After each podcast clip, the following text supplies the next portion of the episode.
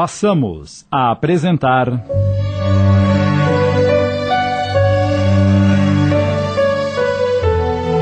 O Jardim dos Girassóis. Obra de Lígia Barbieri Amaral, adaptação de Sidney Carbone.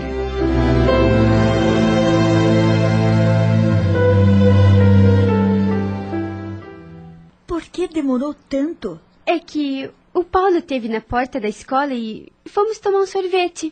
É mesmo? Que danadinho. Ele veio te trazer? Não, senhora. Ele queria, mas eu não permiti. E por quê? Fiquei com medo que as pessoas pensassem mal de mim. Mas que bobinha. Quem iria falar mal de você apenas porque chegou em casa na companhia de um rapaz? Nunca se sabe. O povo tem uma língua comprida. Bem, eu vou tomar um banho.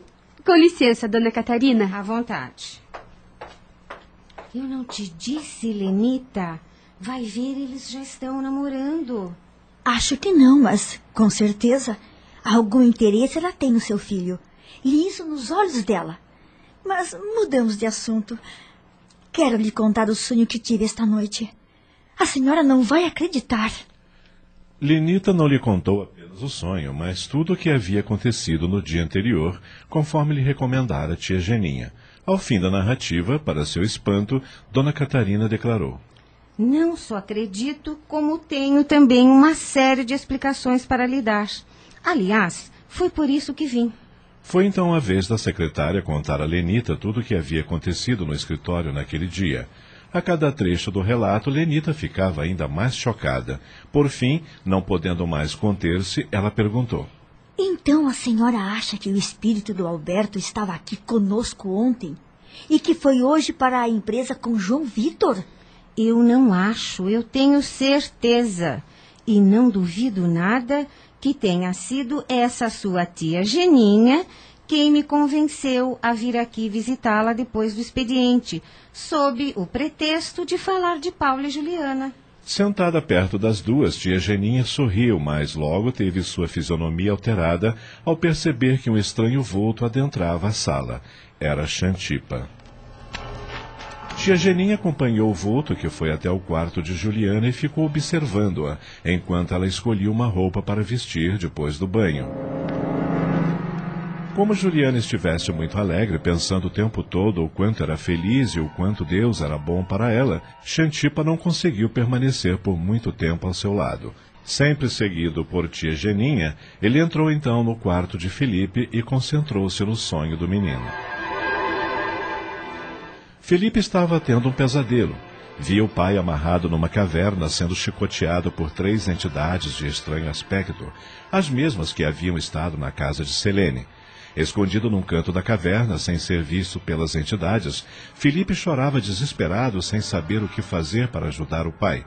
Satisfeito por encontrar tão perfeita sintonia, Xantipa aproximou-se então do corpo adormecido do menino e projetou sobre ele fluidos escuros e pesados. Em seguida, dirigiu-se à sala e sentou-se ao lado de Dona Catarina. A energia positiva que emanava da secretária, porém, o incomodou, e ele preferiu acomodar-se embaixo da mesa onde as duas estavam sentadas. Agora vamos ver o que essa velha enxerida veio fazer aqui. Intuindo-lhe a presença, Dona Catarina sentiu um leve mal-estar. Oh, a senhora está sentindo alguma coisa? Tendo cuidado para não ser notada por Xantipa, tia Geninha parou atrás de Dona Catarina e pôs-se a irradiar luz em sua direção. Sentindo-se amparada pelas forças do bem, ela fechou os olhos por alguns instantes, procurando se concentrar para extrair o máximo daquelas energias. Aconteceu alguma coisa, Dona Catarina? Ah, agora estou bem, graças a Deus. Lenita querida, quando morremos, carregamos conosco tudo aquilo que somos: nossos sentimentos, nossas emoções, nossos apegos e preocupações.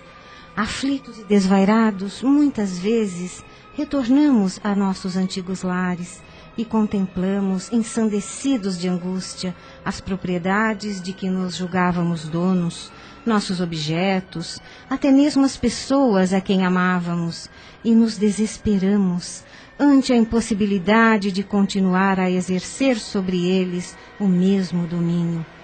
Instala-se então a revolta dentro de nós, e um triste sentimento de egoísmo nos impele a amaldiçoar e destruir todos aqueles que acreditamos estarem usufruindo de algo que por lei nos pertencia, seja do nosso trabalho, da nossa casa ou até mesmo do amor de nossos filhos.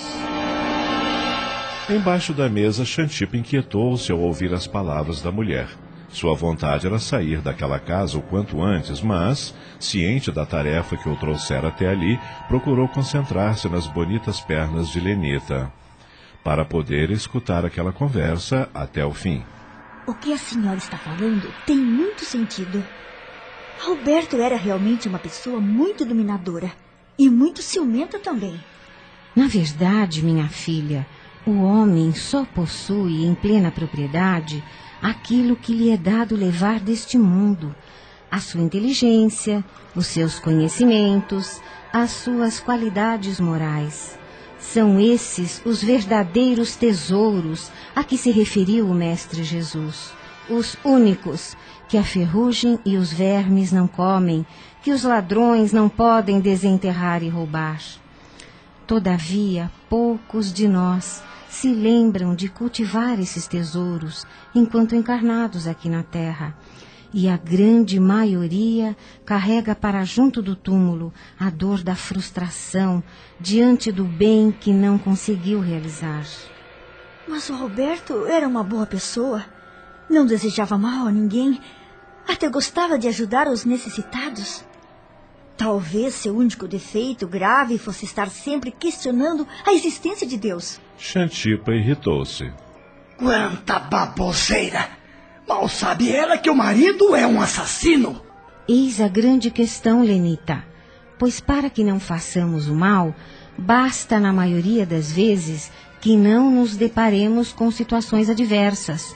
Fazer o bem, porém, requer fé e confiança no futuro. O homem que acredita em Deus sabe que é seu dever auxiliar os seus semelhantes e que de suas boas ações dependerá seu futuro na pátria celestial. Entendo o que a senhora quer dizer. A crença em Deus é como se fosse a terra fértil e profunda, de onde brotam as raízes do nosso amor por todas as outras pessoas. Não é isso? Exatamente. Sem essa terra fértil e profunda, qualquer ventania pode derrubar a árvore de nossos sentimentos. Mas acho que, de alguma maneira, mesmo se esforçando para parecer o contrário, Alberto tinha essa terra fértil dentro de si. Ele não era uma dessas pessoas que só fazem o bem por falta de oportunidade de fazer o mal. Ao contrário, ele fazia mais do que a maioria e ainda tinha o cuidado de não fazer isso na frente de qualquer pessoa, só para ganhar elogios. Isso significa que Alberto, embora questionasse a existência de Deus e não tivesse uma religião, seguia os preceitos do Cristo e com isso agradava a Deus. Definitivamente, Xantipa não estava gostando nada daquela conversa.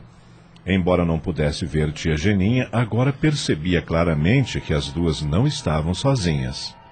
A senhora acredita que o Alberto esteja vivendo momentos de perturbação pelo simples fato de não acreditar piamente na existência de Deus?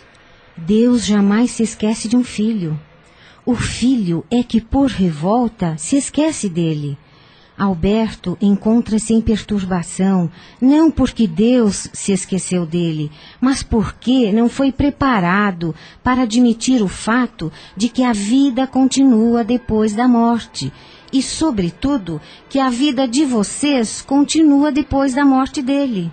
E será que, em nome dessa revolta, ele deixou de amar a mim, as crianças e até mesmo João Vitor, que sempre foi um irmão para ele? Não é que ele tenha deixado de amar, Lenita. Ele ama todos vocês, mas de uma maneira equivocada.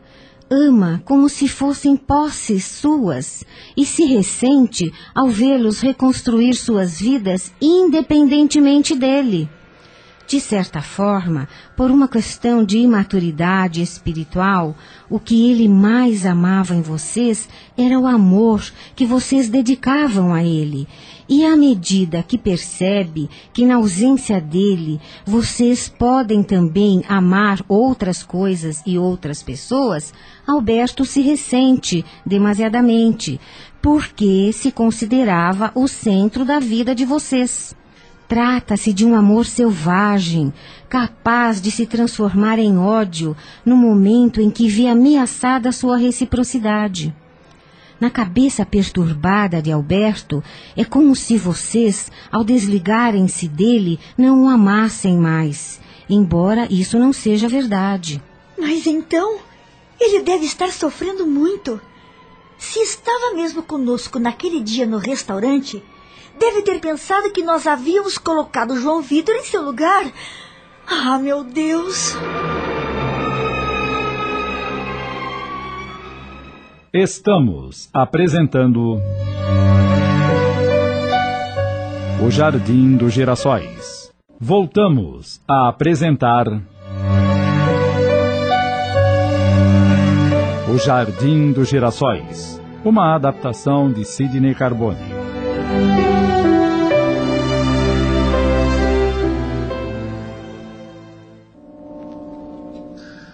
No caso de João Vitor, a situação é ainda mais complicada. Porque, além de estar convivendo com vocês, ele assumiu o cargo que Alberto desejava na empresa, até em função da maneira abrupta com que Alberto foi tirado da vida. Ele não pôde entender a atitude de João Vitor como um reflexo da amizade que existia entre eles. Ao contrário, acredita que o amigo o esteja traindo, que esteja se apossando de tudo o que outrora lhe pertencia. Nesses casos, é muito comum o espírito colar-se à pessoa que acredita que esteja ocupando o seu lugar para viver, através dela, a vida que não mais lhe pertence, ou simplesmente para vingar-se, sugerindo que faça coisas que só prejudicariam. Então foi por isso que tia Geninha insistiu tanto para que eu convencesse João Vitor a não discutir com o senhor Fernandes? Se ela pediu isso a você com tanta ênfase, é porque provavelmente Alberto estava tramando uma maneira de fazer com que João Vitor se indispusesse com o chefe, alimentando-lhe pensamentos que poderiam até causar a sua demissão. Xantipa mais uma vez irritou-se. Ah, então foi essa tal tia Geninha que atrapalhou tudo. Ela não perde por esperar. Lenita pensou por alguns instantes, mordendo a ponta das unhas, e então desabafou com os olhos umedecidos de lágrimas. Eu amo a Deus, dona Catarina. E amo profundamente o Alberto, as crianças e o João Vitor também, que sempre foi mais que um amigo para nós. E é em nome desse amor que eu lhe pergunto: o que eu posso fazer para ajudá-los? Antes de mais nada, você precisa se fortalecer, cercar-se de boas energias, entender melhor o que está fazendo aqui na Terra, estudar e aprender sobre o mundo espiritual. E como eu posso fazer isso? Embora eu sempre tenha acreditado em Deus, nunca tive uma religião. Meus pais nunca ligaram muito para isso. Quando me sinto chateada, costumo ir até uma igreja, a primeira que surgir à minha frente, e pedir ajuda à Nossa Senhora. Se você quiser, posso levá-la para assistir a uma reunião na casa onde eu frequento. Tenho certeza que vai gostar muito. Eu adoraria. E quando são realizadas essas reuniões? Às quintas-feiras e aos domingos, elas são abertas ao público. Mas eu acho que neste momento você necessita de um atendimento de emergência, que só pode ser dado nas reuniões mediúnicas. O que é reunião mediúnica? Uma reunião fechada em que os espíritos se comunicam através dos médiums. Isso quer dizer que o Alberto poderá falar conosco? Se ele quiser, creio que sim. Ao ouvir isso, Xantipa disse em tom de pilhéria. Isso é que nós veremos. E quando será realizada essa reunião mediúnica? É amanhã, terça-feira, às 8 horas. Eu, inclusive, falei também com João Vitor, mas acho que ele não gostou da ideia. Se você pudesse convencê-lo a ir conosco. Deixe comigo. E quanto a Felipe e Juliana? O Felipe pode nos acompanhar. Tem um grupo de jovens que cuida das crianças enquanto os pais participam da reunião. Em meio a brincadeiras, elas aprendem alguns conceitos básicos da doutrina, como respeito aos semelhantes, a importância da caridade, a bondade de Jesus e muitas outras coisas. O Paulo, meu filho, faz parte desse grupo. Quanto a Juliana, tenho certeza de que Paulo deve estar prestes a convidá-la para assistir a uma reunião da Mocidade Espírita, que funciona aos sábados à tarde. Ah, dona Catarina, essa sua visita foi uma bênção. Nem sei como agradecer. Agradeça a Deus e a sua tia Geninha, que com certeza foi quem nos aproximou. Bem, Prepare-se, querida, porque amanhã, se o Alberto estiver próximo, como eu imagino, vai acontecer de tudo para impedir vocês de irem à reunião. Logo ao acordar, faça uma prece a Deus, pedindo para que lhe dê forças para vencer todos os obstáculos e conseguir encontrar-se comigo no centro às sete e meia. Nada me impedirá de fazer isso. Nesse momento, ainda escondido debaixo da mesa, Xantipa soltou uma gostosa gargalhada. Antes de se retirar, Dona Catarina ainda advertiu. Não perca sua fé em hipótese alguma, procurando sempre cultivar pensamentos de alegria e otimismo. Assim tornará mais difícil a aproximação de espíritos mal intencionados. Como dizia o Mestre Jesus, orai e vigiai. E lembre-se, às oito horas em ponto, fecham-se as portas do centro, não podendo entrar mais ninguém. Às sete e meia estaremos lá, com certeza. Agora preciso ir.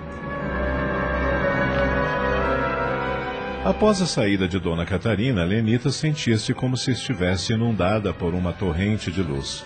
Foi ao quarto de Juliana para contar à enteada tudo o que ouvira, mas a garota estava mergulhada na leitura do livro que ganhara de presente de Paulo, que Lenita não quis incomodá-la. Dirigiu-se então para o seu quarto a fim de descansar. Xantipa saiu do seu esconderijo e foi ao quarto de Felipe. Vendo que o garoto continuava agitado em seu pesadelo, decidiu ir embora, considerando sua missão cumprida por aquele dia. Logo que ele saiu, tia Geninha chegou a aproximar-se de Felipe, disposta a anular as energias negativas que Xantipa impregnara no garoto. No momento em que ela se preparava para aplicar-lhe um passe reparador, porém, o espírito doutor Márcio, o médico que cuidara de Alberto na espiritualidade, completamente envolto em luz azulada, se fez visível no quarto e a advertiu. Não pense em fazer isso, Geninha. Não podemos fazer o que compete aos encarnados, mesmo amando os demais. Cada um tem uma série de lições a aprender, as quais fazem parte de seu caminho evolutivo. Mas ele é ainda tão pequeno e indefeso. Felipe precisa entender que não pode ir atrás do pai quando quiser, sem a nossa autorização. Além disso, ao vê-lo adoentado, Alberto fatalmente será obrigado a reavaliar suas últimas atitudes. Mas para evitar que isso aconteça, Xantipa e seu bando montarão guarda ao lado de Felipe. É bom que eles estejam por perto. Esses irmãos necessitam de doutrinação e só teremos oportunidade de fazer isso se eles acompanharem Felipe, Juliana e Lenita na reunião de amanhã. Acabamos de apresentar.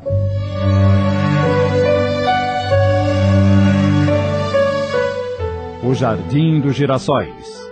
Obra de Lígia Barbieri Amaral em 20 capítulos. Adaptação de Sidney Carbone.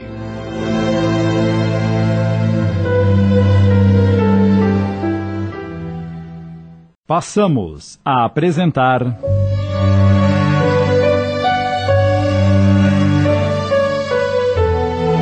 Jardim dos Girassóis. Obra de Lígia Barbieri Amaral, adaptação de Sidney Carbone.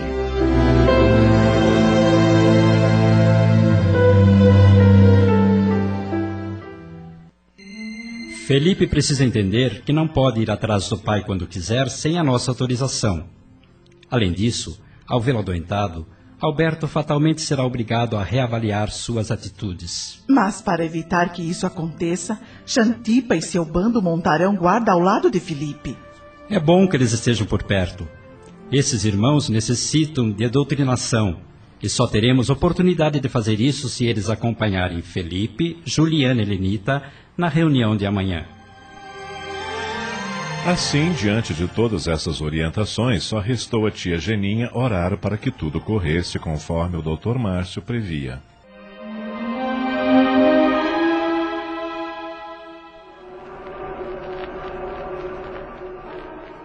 Felipe continuava amedrontado, escondido num canto da gruta, quando de repente sentiu-se envolvido por uma voz feminina, muito tranquila, que dizia: Tenha fé em Deus, meu menino.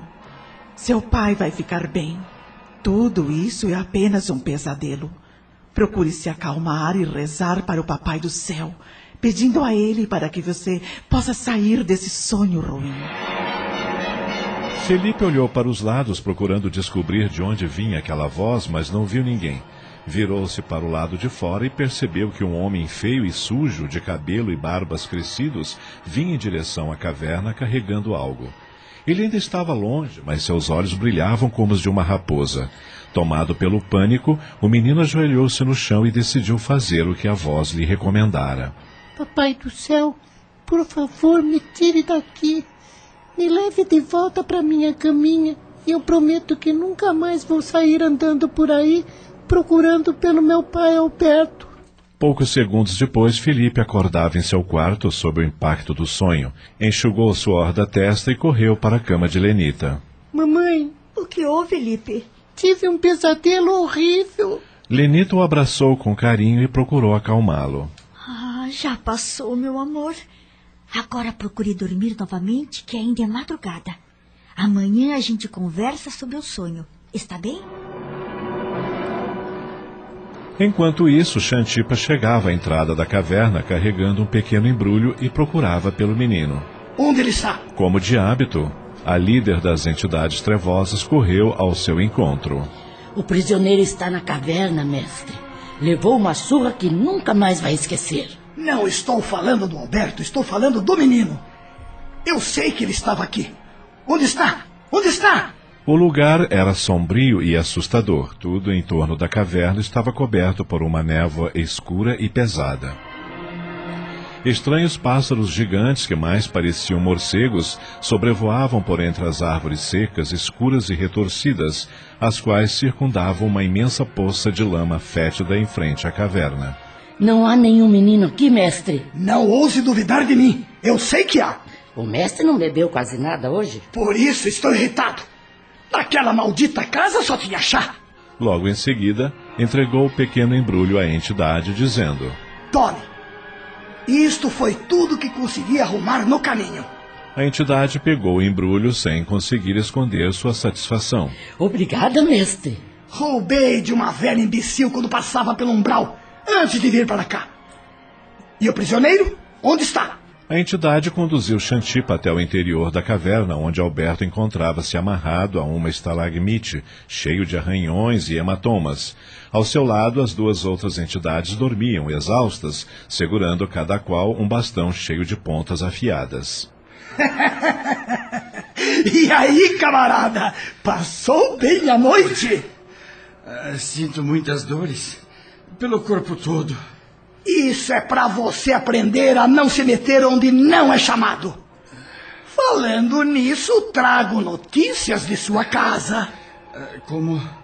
ah, Como está Lenita? Mais gostosa do que nunca. Tem umas pernas que eu vou te dizer. Ah, seu porco! Imundo! Xantipa aproximou-se, segurou pelo pescoço, cuspiu-lhe no rosto e disse calmamente, soletrando cada sílaba. Porco imundo é você, assassino! Eu só não te arrebento porque tenho uma dívida de gratidão para contigo. Foi legal comigo e me devolveu a minha filha, embora ela tenha voltado para você. Mas agora ela é minha, entende? E vai ter que aprender a me respeitar como ela não me respeitou no passado. Alberto abaixou o rosto e pôs-se a chorar. Não entendia por que Xantipo tratava desse jeito, por que o chamava de assassino, por que odiava tanto Selene, por que se empenhava tanto em maltratar seus familiares. E quem era aquela filha a quem se referia? Pensou em Selene, mas afastou rapidamente a hipótese. Ele conhecera o pai de Selene, o oficial da aeronáutica, que era bem diferente de Xantipa. Veio-lhe à mente então a imagem de Juliana. Alberto sentiu um arrepio percorrer todo o seu corpo dolorido e conteve as lágrimas, paralisado de medo. Não, não podia ser. Ele tinha certeza de que Selene não o enganara. Juliana era sua filha. Xantipa certamente devia estar falando de outra pessoa. Enquanto Alberto divagava em seus questionamentos, a entidade líder chamou por Xantipa. A mesa está pronta.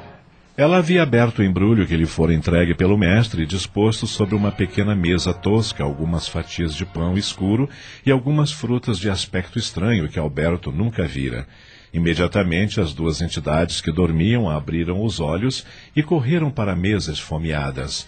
Obedecendo a um sinal de Xantipa, a entidade líder desamarrou Alberto e também o conduziu para a mesa. Logo que ele se aproximou, Xantipa, sentado na cabeceira, o alertou. Estou lhe dando uma chance porque, no fundo, não tenho raiva de você. Só quero que aprenda a ser mais educado. Dizendo isso, Xantipa apanhou o pão e começou a comer com prazer e apetite, no que foi logo imitado pelas entidades trevosas que o cercavam. Apesar da aparência ruim daqueles alimentos, Alberto decidiu experimentar. Sentia-se muito fraco e precisava comer. O gosto até que não era dos piores, e depois de três fatias ele já se sentia bem melhor. Experimente também uma fruta. Não é como água, mas pelo menos serve para matar a sede. Alberto obedeceu e realmente sentiu um certo frescor depois de saboreá-la. Muito bem. Agora que já encheu a pança, vamos ao que interessa. A notícia que trago não é das melhores. Sua mulher confessou para aquela secretária enxerida que está completamente apaixonada pelo seu amiguinho João Vitor. Ela. Ela disse isso?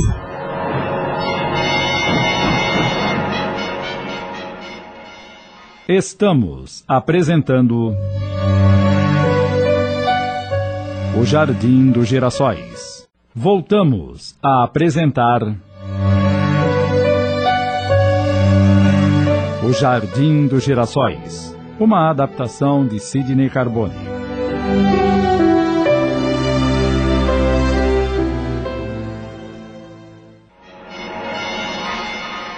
Sim, ela disse.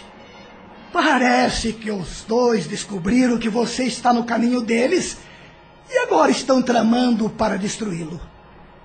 Querem te convencer a voltar para aquele hospital. Eles não podem fazer isso.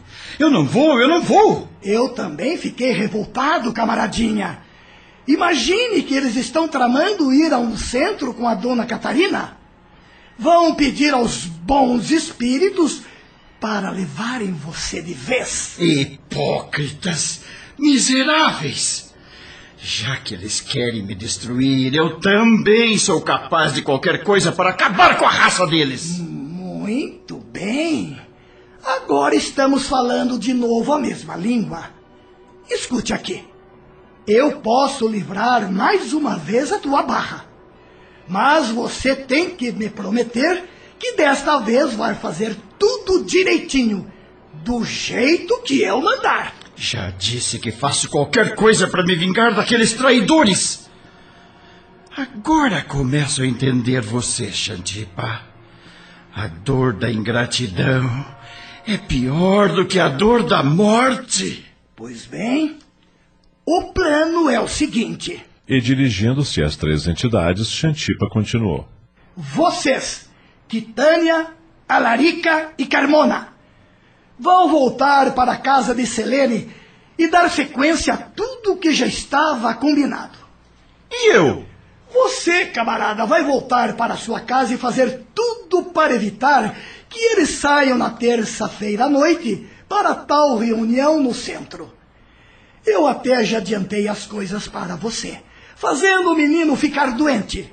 Lembre-se que eles não estão nem um pouco preocupados com você. São uns ingratos. De mais a mais é só uma doencinha de nada para impedir a mãe de sair de casa. Se é assim. E quanto a Juliana e Lenita? Você deve conseguir fazer com que elas briguem. Vai jogar Juliana contra Lenita. Acho que não vai ser difícil. Lembre-se, qualquer problema é só pensar firme em qualquer um de nós, como fez naquele dia na casa de Selene. E João Vitor? Esse você deixa por minha conta. Estamos todos de acordo? Todos afirmaram que sim com a cabeça. Antes de se despedirem, por via das dúvidas, Xantipa determinou que todos deveriam se reunir às seis e meia da tarde do dia seguinte na casa de Lenita. Seria interessante se Selene também participasse da confusão. Mas eu ainda preciso ter uma conversinha com ela antes do dia amanhecer. Por alguns instantes, Alberto chegou a sentir pena de Selene. Ao lembrar-se, porém, de tudo que Xantipa havia lhe contado sobre Lenita e João Vitor, achou melhor não interferir. O chefe certamente deveria ter alguma razão para querer se vingar de Selene.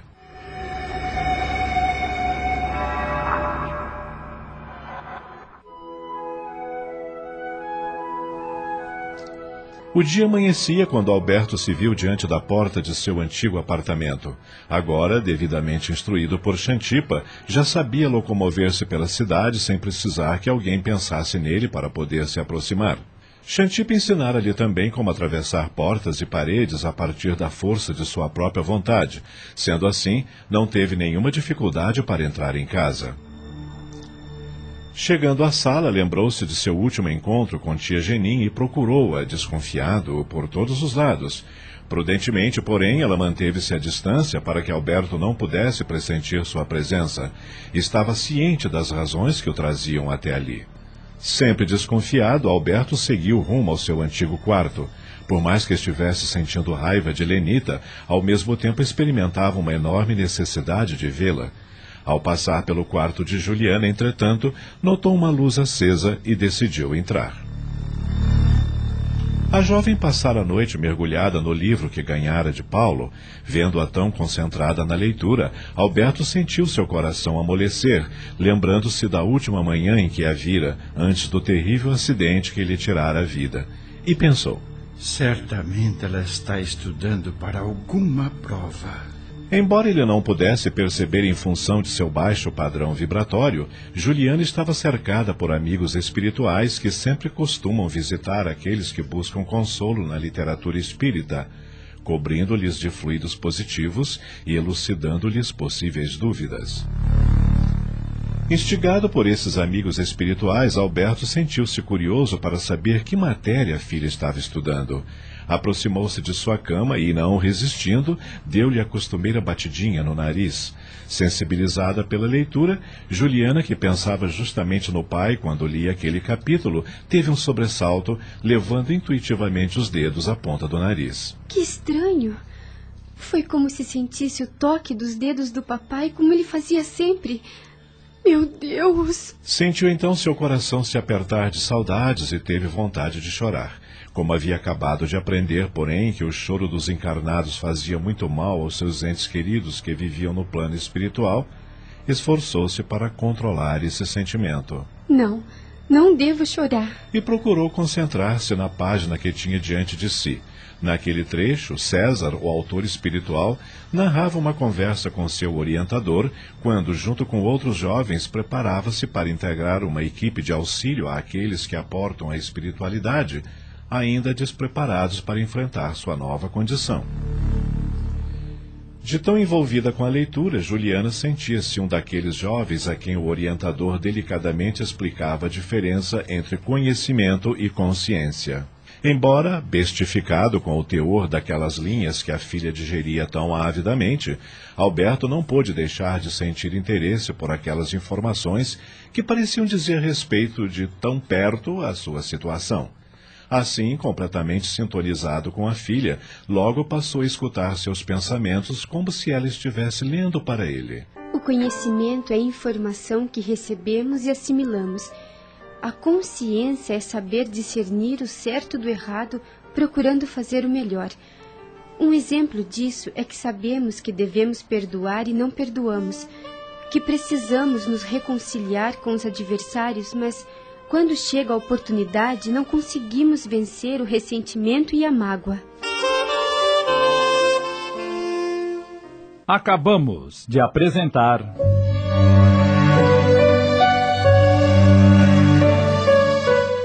O Jardim dos Girassóis. Obra de Lígia Barbieri Amaral em 20 capítulos. Adaptação de Sidney Carbone.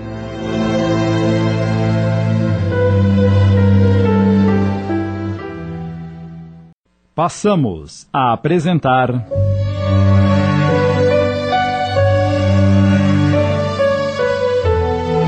O Jardim dos Girassóis. Obra de Lígia Barbieri Amaral, adaptação de Sidney Carbone.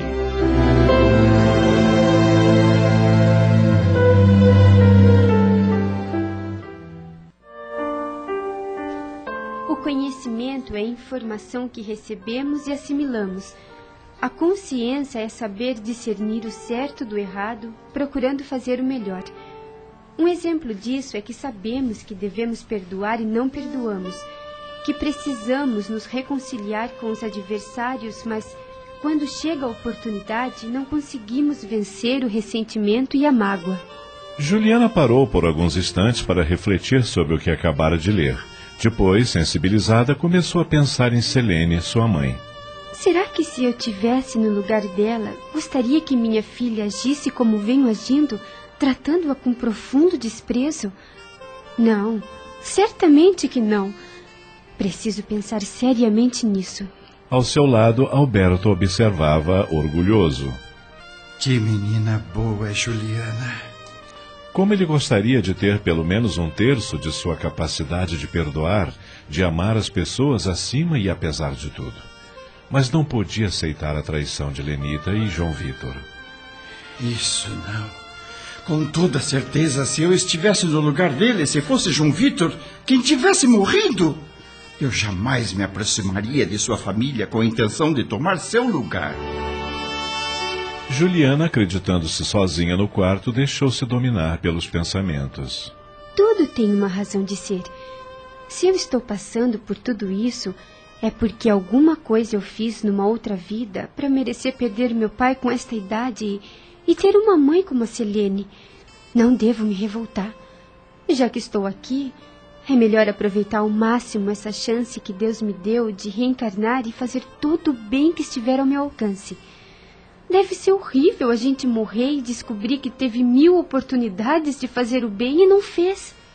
Sentindo-se consolada, retomou a leitura. Desta vez, contudo, Alberto não conseguiu acompanhá-la. O raciocínio da filha o havia tocado profundamente e ele não conseguia mais concentrar-se em outra coisa senão na torrente de pensamentos que tomava conta de sua mente após a última frase dita por Juliana.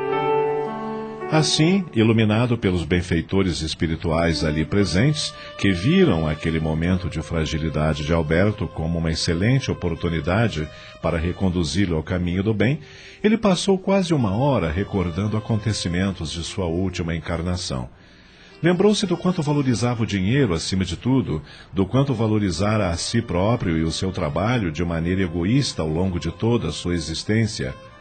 Sentiu, porém, um certo alívio ao pensar nas crianças de rua que tantas vezes ajudara. Lembrou-se também de todas as dificuldades por que passara na infância e na adolescência, da morte dos pais, da gravidez inesperada de Selene. Também incluída pelos benfeitores espirituais, Juliana interrompeu a leitura e fez uma sentida prece dirigida ao pai. Senhor Deus, não sei o estado em que se encontra meu pai, mas peço-lhe de todo o coração para que ele possa estar em paz com seus pensamentos, para que ele entenda os motivos que o fizeram ir embora deste mundo tão cedo, para que se conforme e não se revolte. Fazei com que ele entenda que pode recomeçar tudo o que fez de errado, assim como as pessoas deste livro que estou lendo. E por favor, diga a ele que o amo muito e que sinto muitas saudades. Alberto sentiu uma forte vibração que emanava da oração de Juliana e se emocionou por alguns instantes, confuso em seus pensamentos. Entretanto, não podia se esquecer de que não estava ali para se emocionar e, com um grande esforço, concentrou em seus pensamentos de ódio e deixou o quarto da filha. Suas palavras, porém, continuavam ecoando dentro dele como um disco arranhado. Exausto, ele rumou então para o quarto de Lenita, mas sentiu seu ódio esmorecer quando deparou-se com a esposa dormindo, abraçada ao filho, exatamente como no dia em que ele os vira pela última vez, quando ainda encarnado. Era como se tudo conspirasse para que ele se recordasse daquele trágico dia. Pensando nisso, logo voltou a sentir também os sintomas do infarto. Ai! Ai! Desnorteado de dor, procurou então o quarto vazio do filho e decidiu descansar um pouco até que todos se levantassem.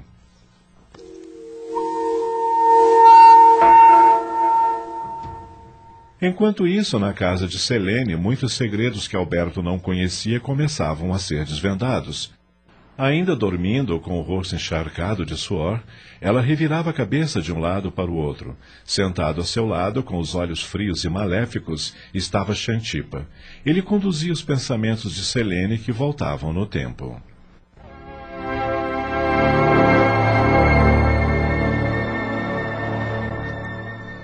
Na soleira de uma casinhola pobre e escura, Selene, muito magra e usando um vestido vermelho extremamente decotado, discutia com um homem desconhecido, muito parecido com Xantipa, porém mais jovem e aciado.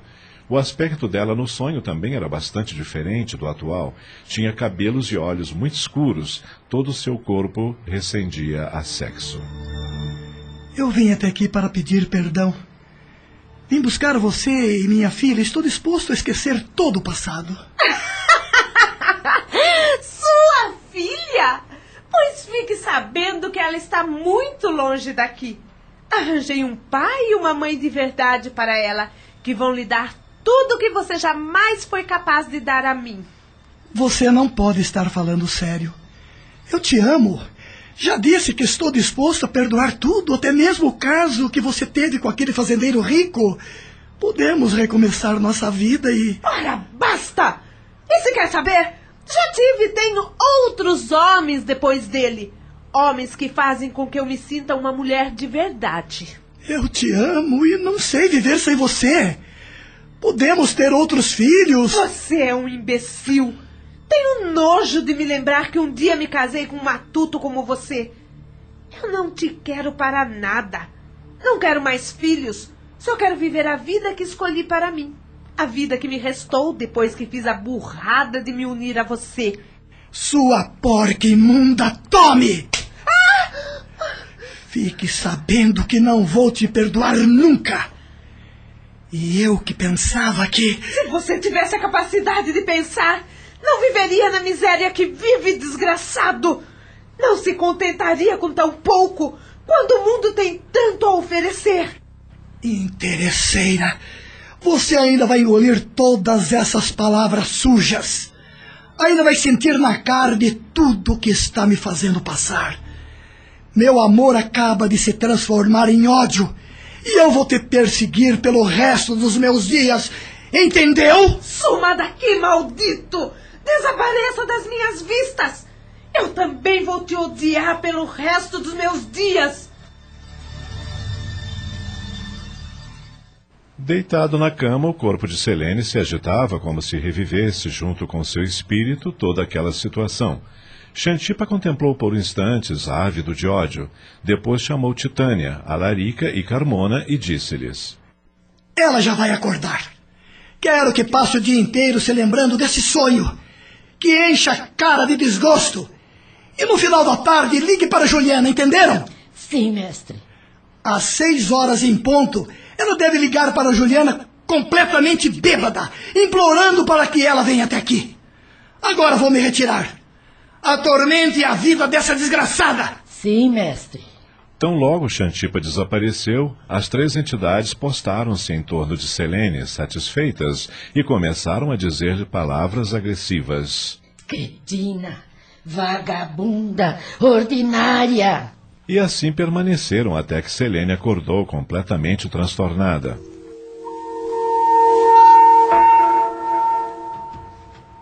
Quando Alberto acordou, dirigiu-se para a sala de jantar e encontrou Lenita e Juliana conversando animadas enquanto tomavam o café da manhã. Sentindo-se mais bem disposto e decidido a encontrar uma oportunidade para fazê-las brigar, conforme prometera Xantipa, Alberto sentou-se na cabeceira da mesa, tal como sempre fazia quando ainda estava encarnado, e pôs-se a prestar atenção na conversa das duas. Lenita, você se lembra daquele sonho que tivemos com o papai logo que ele morreu? Claro que me lembro. Ele estava no hospital se recuperando.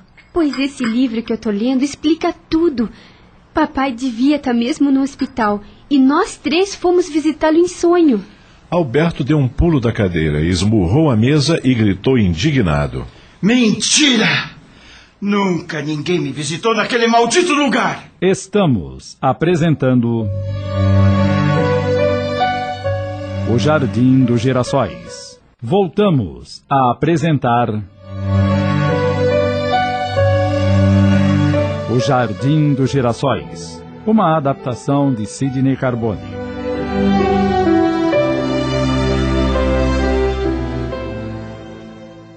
Nenhuma das duas, porém, pressentiu a presença de Alberto. Ambas estavam envoltas num halo de luz protetora e continuaram a conversa. De que livro você está falando? Chama-se Céu Azul.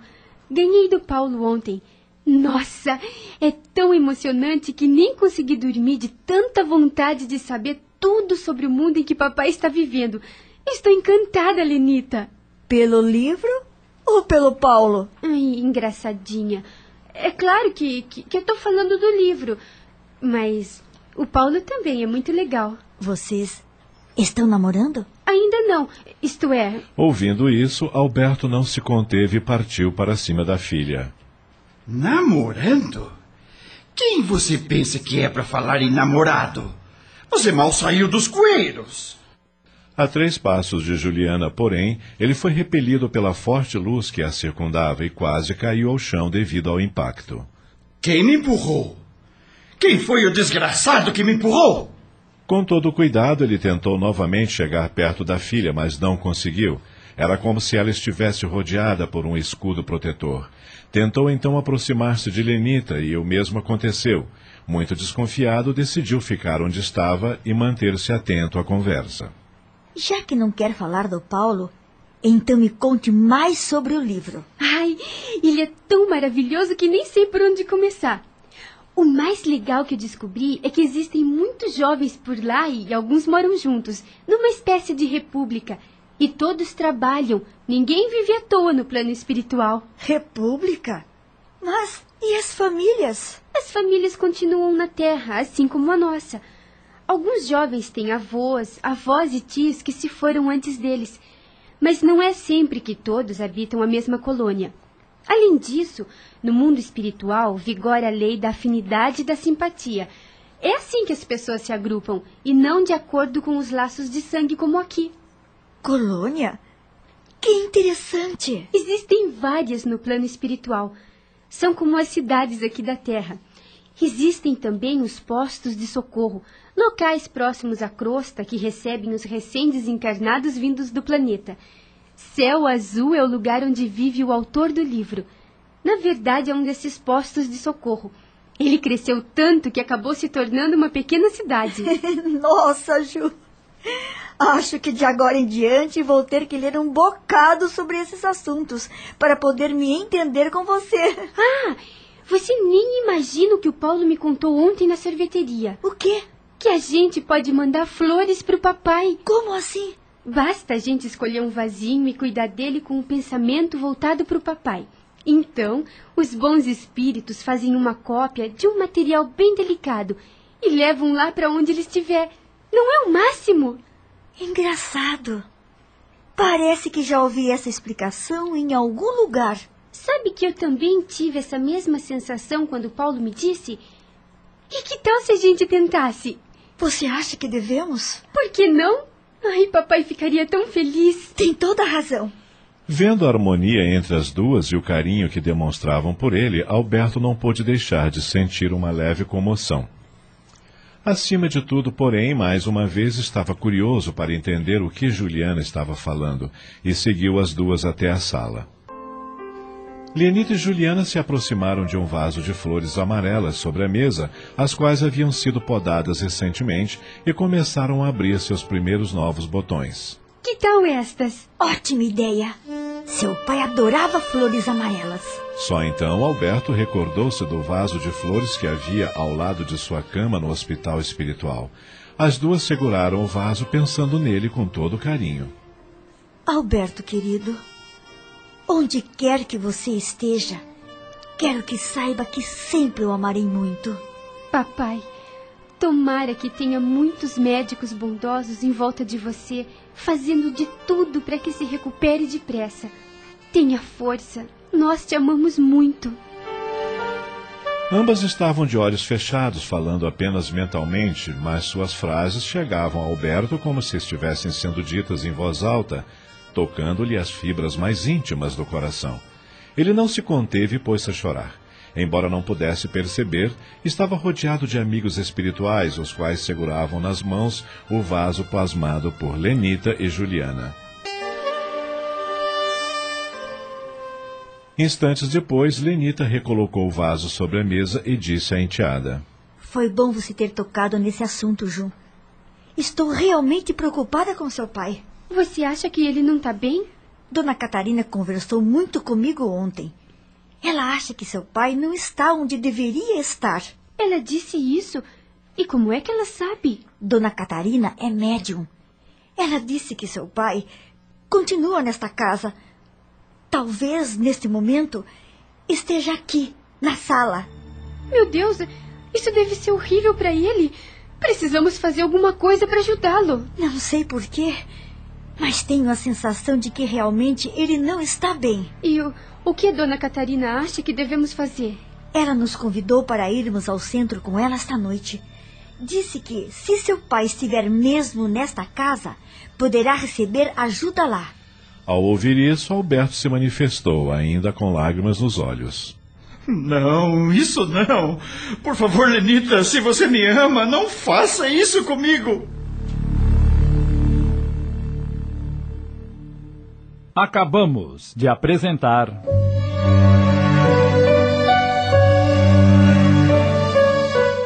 O Jardim dos Girassóis. Obra de Lígia Barbieri Amaral em 20 capítulos. Adaptação de Sidney Carbone.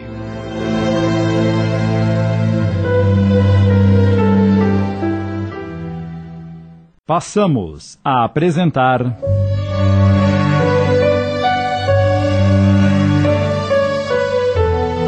O Jardim dos Girassóis. Obra de Lígia Barbieri Amaral, adaptação de Sidney Carbone.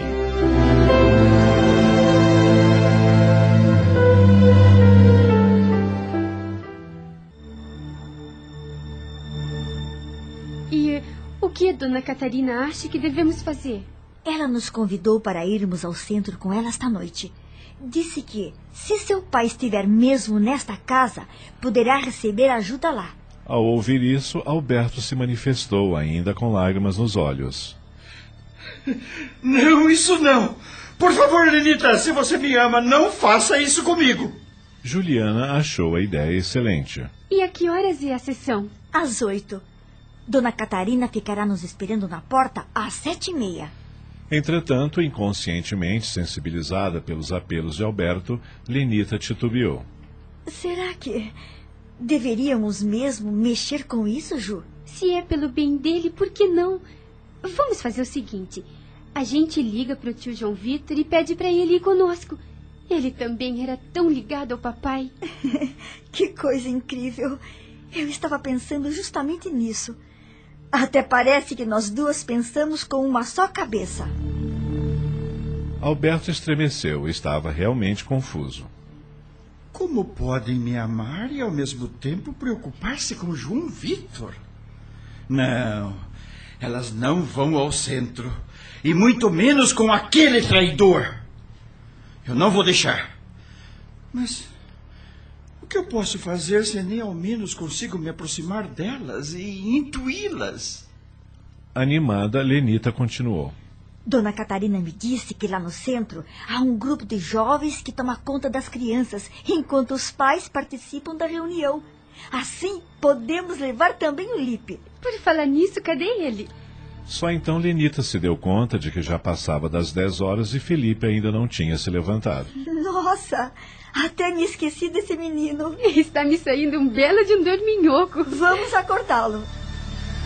Seguidas por Alberto, as duas foram para o quarto e encontraram o menino ardendo em febre.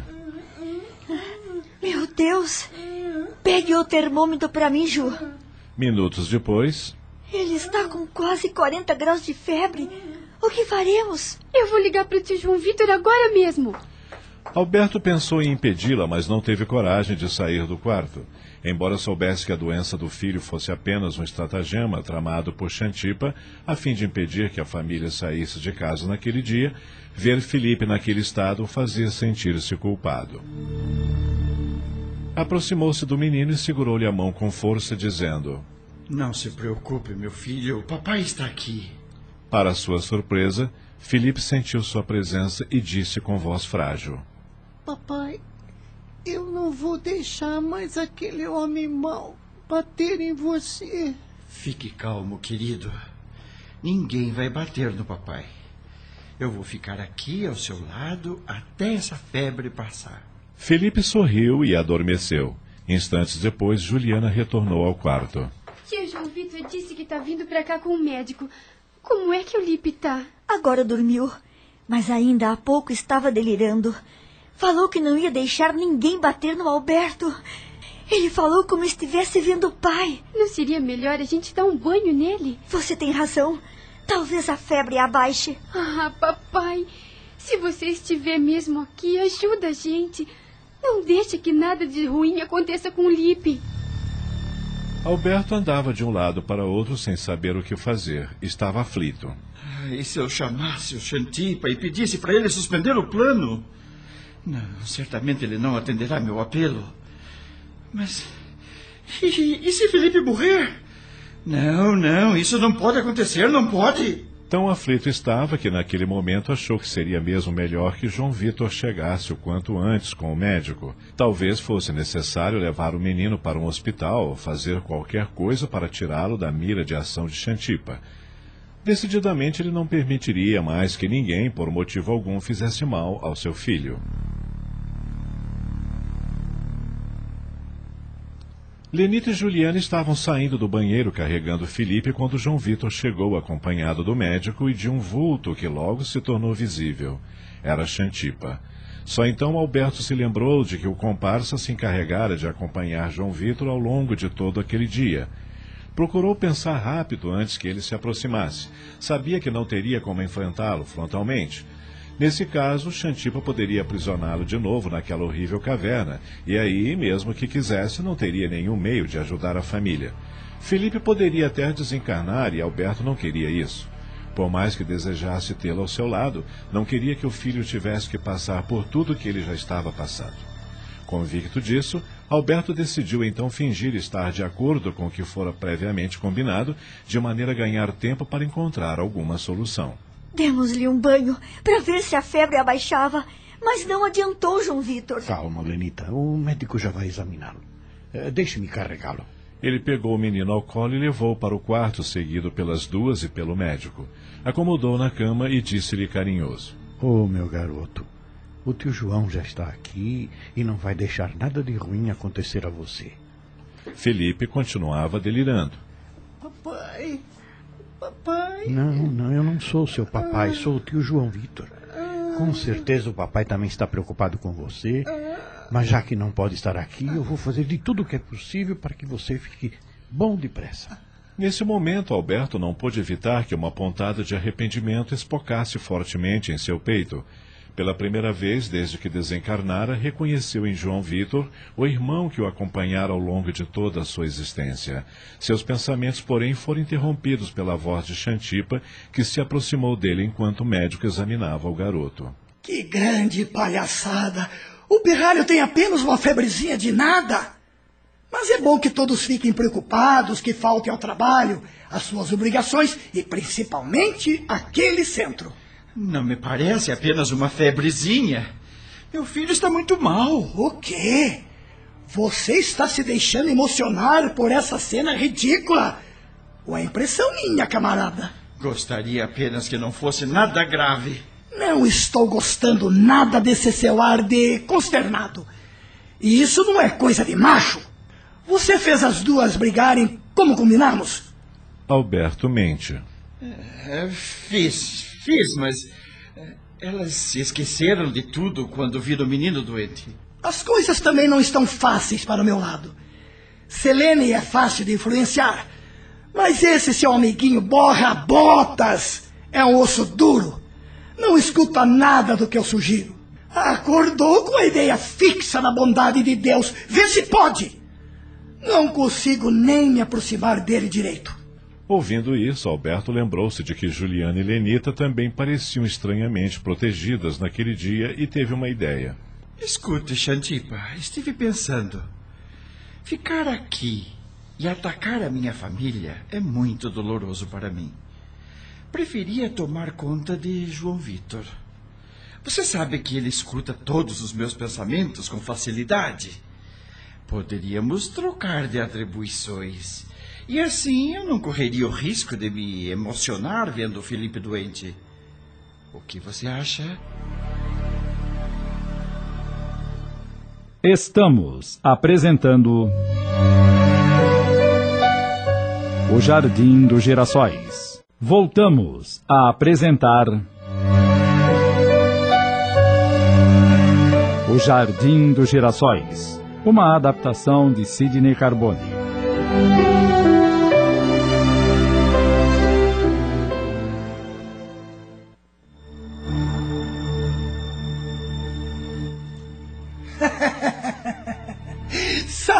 Você está ficando inteligente, camarada? Bem pensado. O que Xantipa não imaginava era que Alberto, na verdade, planejava convencer João Vitor para que levasse Felipe ao tal centro espírita o quanto antes, a fim de livrá-lo das energias maléficas de seu comparsa. Embora não acreditasse muito naquelas histórias de bons espíritos, algo dentro dele lhe dizia que só alguém acostumado a lidar com isso poderia afastar Xantipa de sua família. Ele estava preocupado com o filho. Como pai, estava disposto até a sacrificar sua liberdade pelo bem do menino, ainda que fosse preciso voltar para aquele hospital. Vendo Alberto tão quieto e pensativo, Xantipa tentou ler-lhe os pensamentos, mas, pela primeira vez, não conseguiu. O que é que você está pensando que eu não consigo escutar? Nada, nada. É, estava apenas lembrando do hospital onde estive, logo que. Está querendo levar o garoto para lá. Ainda não está na hora, mas se você quiser, podemos dar um jeito. Não, não. Eu apenas. Os dois interromperam o diálogo para ouvir o parecer do médico sobre a doença do menino. Tratava-se apenas de uma virose. A garganta que estava bastante inflamada e o ideal era que ele passasse o dia de repouso. Lenita respirou aliviada, abraçando Juliana. Ai, graças a Deus.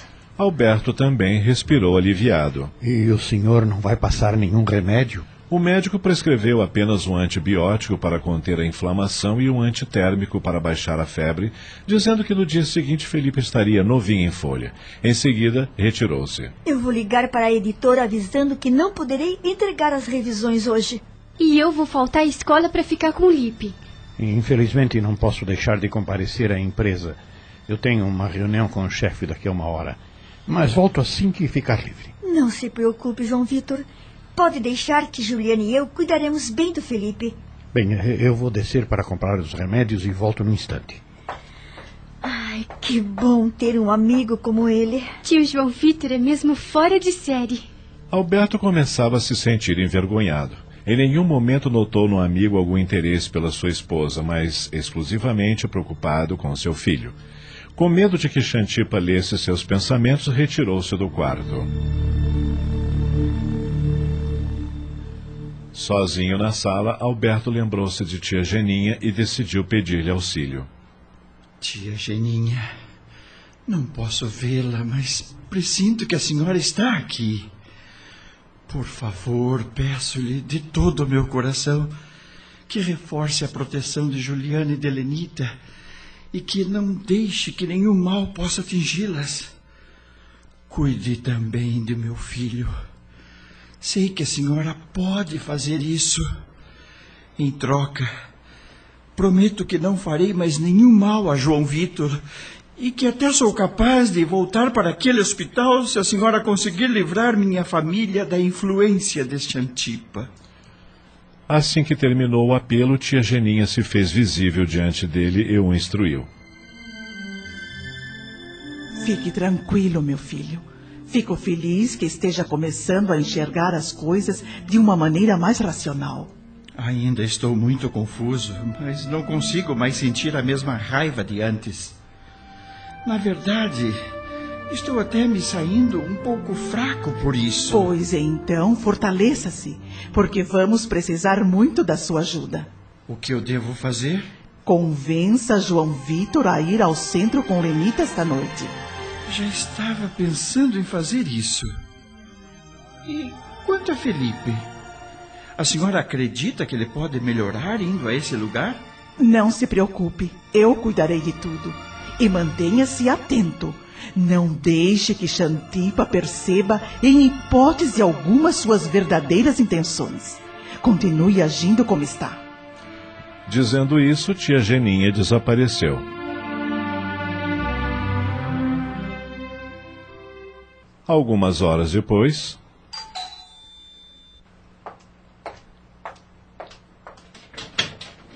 Oi, Juliana. Paulo, que surpresa!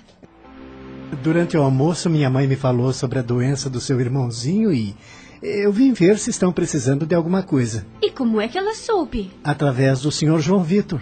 Eles trabalham na mesma empresa, se esqueceu? Ah, é mesmo. Acho que você e a dona Lenita estão precisando de algumas palavras de conforto. Por isso, tomei a liberdade de lhe trazer isto. Eh, Tome. Outro livro? É um exemplar de O Evangelho segundo o Espiritismo. Obrigada, Paulo. Você é tão gentil. Mas entre, por favor. Um pouco incomodado, Alberto viu quando Juliana puxou-o pela mão e o conduziu para o interior da casa, mas não conseguiu sentir raiva.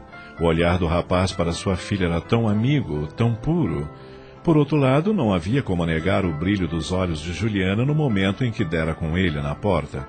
De fato, Juliana já era uma mocinha e, mais cedo ou mais tarde, iria se apaixonar por alguém. Conhecia Paulo apenas de ouvir Dona Catarina falar dele, mas pressentia que era um bom rapaz e seria o namorado ideal para Juliana. Além do mais, sua presença naquela casa seria providencial, pois Lenita e a filha precisariam de muita ajuda naquela tarde para resistir aos apelos maléficos de Xantipa, e concluiu seus pensamentos. É bom que Paulo esteja aqui para ajudá-las.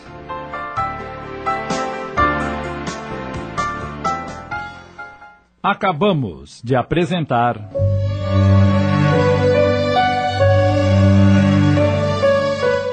O Jardim dos Girassóis. Obra de Lígia Barbieri Amaral em 20 capítulos. Adaptação de Sidney Carbone.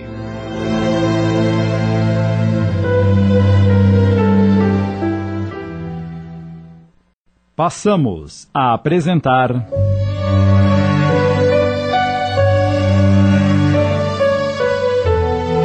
O Jardim dos Girassóis. Obra de Lígia Barbieri Amaral, adaptação de Sidney Carbone.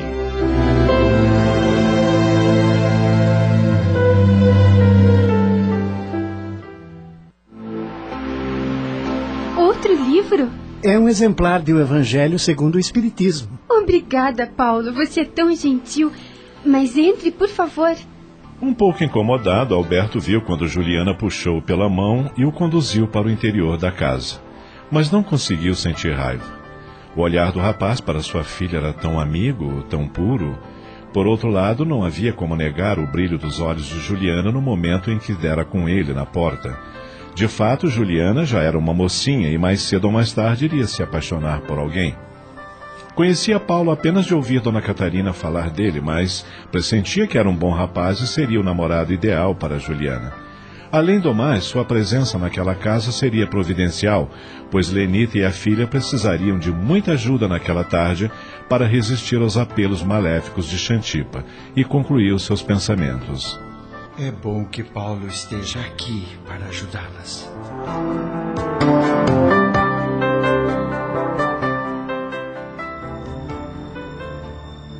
Selene acordou extremamente angustiada naquele dia. A todo momento lembrava-se de seu horrível pesadelo e sentia que ele tinha uma ligação maior com a realidade do que os sonhos comuns. Sentia vontade de ligar para saber de Juliana, ao mesmo tempo em que uma voz estranha invadia-lhe a mente. Era Titânia, a entidade trevosa. Você tem que trazer Juliana para cá. Obrigá-la a viver sob o mesmo teto que você, ainda que ela não queira. Pense na pensão que poderia receber. Se ela sofrer com isso, não importa. Ela nunca gostou mesmo de você. Ela passou a manhã oscilando entre a preocupação e a raiva de Juliana. Sua cabeça doía e tamanha era a afinidade que experimentava com aquele espírito trevoso que este não teve a menor dificuldade em convencê-la a acalmar seus ânimos. Beba, beba muito. O algo vai ajudá-la a acalmar-se. Preciso de uma boa dose de uísque. Aliás, preciso de várias doses. Em pouco tempo ela já não se recordava de nada de sua conversa com João Vitor no dia anterior e entregava-se a maquinações absurdas como a de casar Juliana com o filho de um rico empresário que ela conhecera recentemente e tirar o máximo de proveito do dinheiro e do sobrenome dos quais a filha desfrutaria com esse casamento. A Larica e Carmona, que acompanhavam Titânia, exultavam. As três entidades odiavam Selene e também não simpatizavam em nada com Juliana, de quem, no fundo, morriam de inveja. Não viam a hora de ver Lenita e Juliana reunidas, discutindo e sofrendo muito. Xantipa, porém, não experimentava a mesma sensação das entidades trevosas. Por mais que tentasse, não conseguia sintonizar-se com as ideias de Lenita e Juliana. As duas estavam tão entrosadas que ele já começava a desconfiar da mentira de Alberto. Afinal, nada indicava que tivessem tido a menor contrariedade antes de descobrirem a doença de Felipe. A presença de Paulo no ambiente também o incomodava. Não bastasse o fato de um escudo invisível impedir de aproximar-se do rapaz, este sentara-se ao lado de Felipe, envolvendo-o também com seu halo protetor, o qual repelia instantaneamente todas as vibrações maléficas que lhe eram enviadas por Xantipa. Não contente, Paulo ainda abria um estranho livro desconhecido por ele, o Evangelho, cujas páginas emitiam a mesma energia luminosa que emanava do rapaz, como se estivessem impregnadas da força moral de seu caráter. Sentindo-se extremamente incomodado, Xantipa queria sair dali, mas seu corpo não lhe obedecia. Na verdade, tia Geninha, em pé atrás dele, o havia magnetizado para que não pudesse deixar o local. Assim, sentindo-se tolhido por aquele magnetismo, Xantipa acabou sendo obrigado a prestar atenção às palavras que Paulo lia em voz alta. O amor é de essência divina. Desde o maior até o menor, todos vós possuís do fundo do coração a chama desse fogo sagrado. É um fato que haveis constatado muitas vezes. O pior dos homens, o mais perverso, o mais criminoso tem, por um ser ou por um objeto qualquer, uma afeição viva e ardente, à prova de tudo que tente diminuí-la e muitas vezes adquirindo proporções admiráveis. Nossa, Paulo, que coisa mais bonita! Lenita tem razão. E eu li que o amor verdadeiro, como o de um pai por uma filha, por exemplo, jamais acaba, mesmo com a morte do corpo. Através do amor forte e sincero, os dois sempre se mantêm unidos, trocando pensamentos de coragem, incentivo e alegria.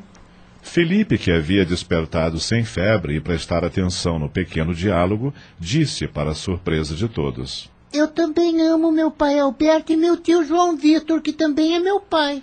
Lenita e Juliana abraçaram o menino e o cobriram de beijos. É isso aí, gente.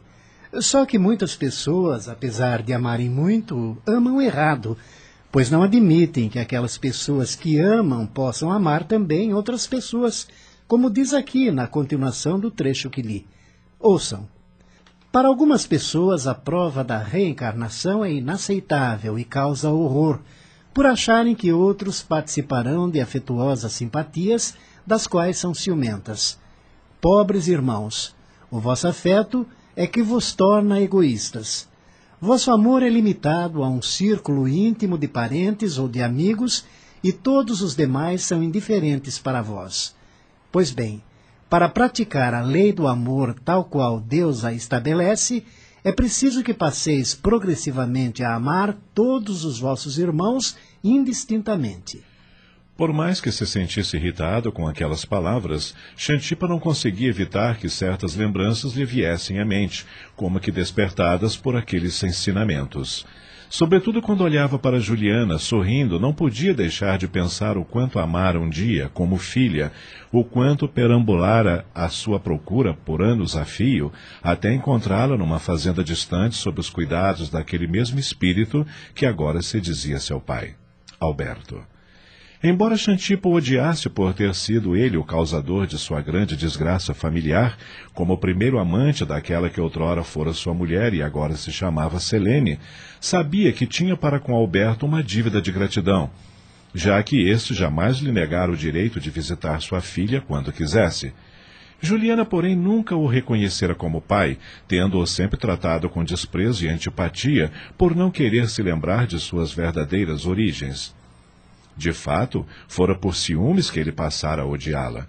Em seu íntimo, porém, jamais conseguira sentir por ela a mesma raiva que sentia de Selene. Ao contrário, ainda que se mantivesse firme em seus propósitos de vingança, sempre sentia um certo prazer ao vê-la e até mesmo um certo orgulho de saber que ela era sua filha. Na cabeça de Xantipa, que havia parado no tempo em função de seus rancores, nada havia mudado com a reencarnação daqueles personagens que povoavam seu passado. Juliana continuaria sendo para sempre sua filha ingrata e Selene a sua esposa infiel. À sua maneira, ele amava as duas ao mesmo tempo em que as odiava. Xantipa só despertou de seus pensamentos quando ouviu uma inesperada frase de Felipe que o deixaria ainda mais confuso. Paulo, Será que eu vou conseguir gostar também daquele homem mau que maltrata o meu pai Alberto? Lenita e Juliana se entreolharam intrigadas, mas Paulo fez um sinal para que se aquietassem e, inspirado pelos benfeitores espirituais que se encontravam no local, respondeu serenamente: Sabe, Felipe, às vezes as pessoas fazem maldades porque estão muito machucadas, muito feridas, achando que nunca foram amadas de verdade por ninguém. Nós que somos muito amados, devemos ter pena dessas pessoas e orar para que um dia elas descubram que possuem o maior amor do mundo, que é o amor de Deus, e que esse amor dá a elas a oportunidade de apagar todas as maldades que elas fizeram através da prática do bem. Então eu vou rezar muito e com bastante amor para aquele homem, para que ele fique sendo uma pessoa bondosa. E também vou rezar pedindo para que meu pai Alberto também o perdoe. Essas palavras sinceras e infantis tocaram fundamente o coração de Xantipa, que se encolheu num canto envergonhado e dizendo para si mesmo: Nunca ninguém demonstrou consideração por mim. Como esse garoto a quem há pouco prejudiquei pode referir-se a mim com tanto carinho?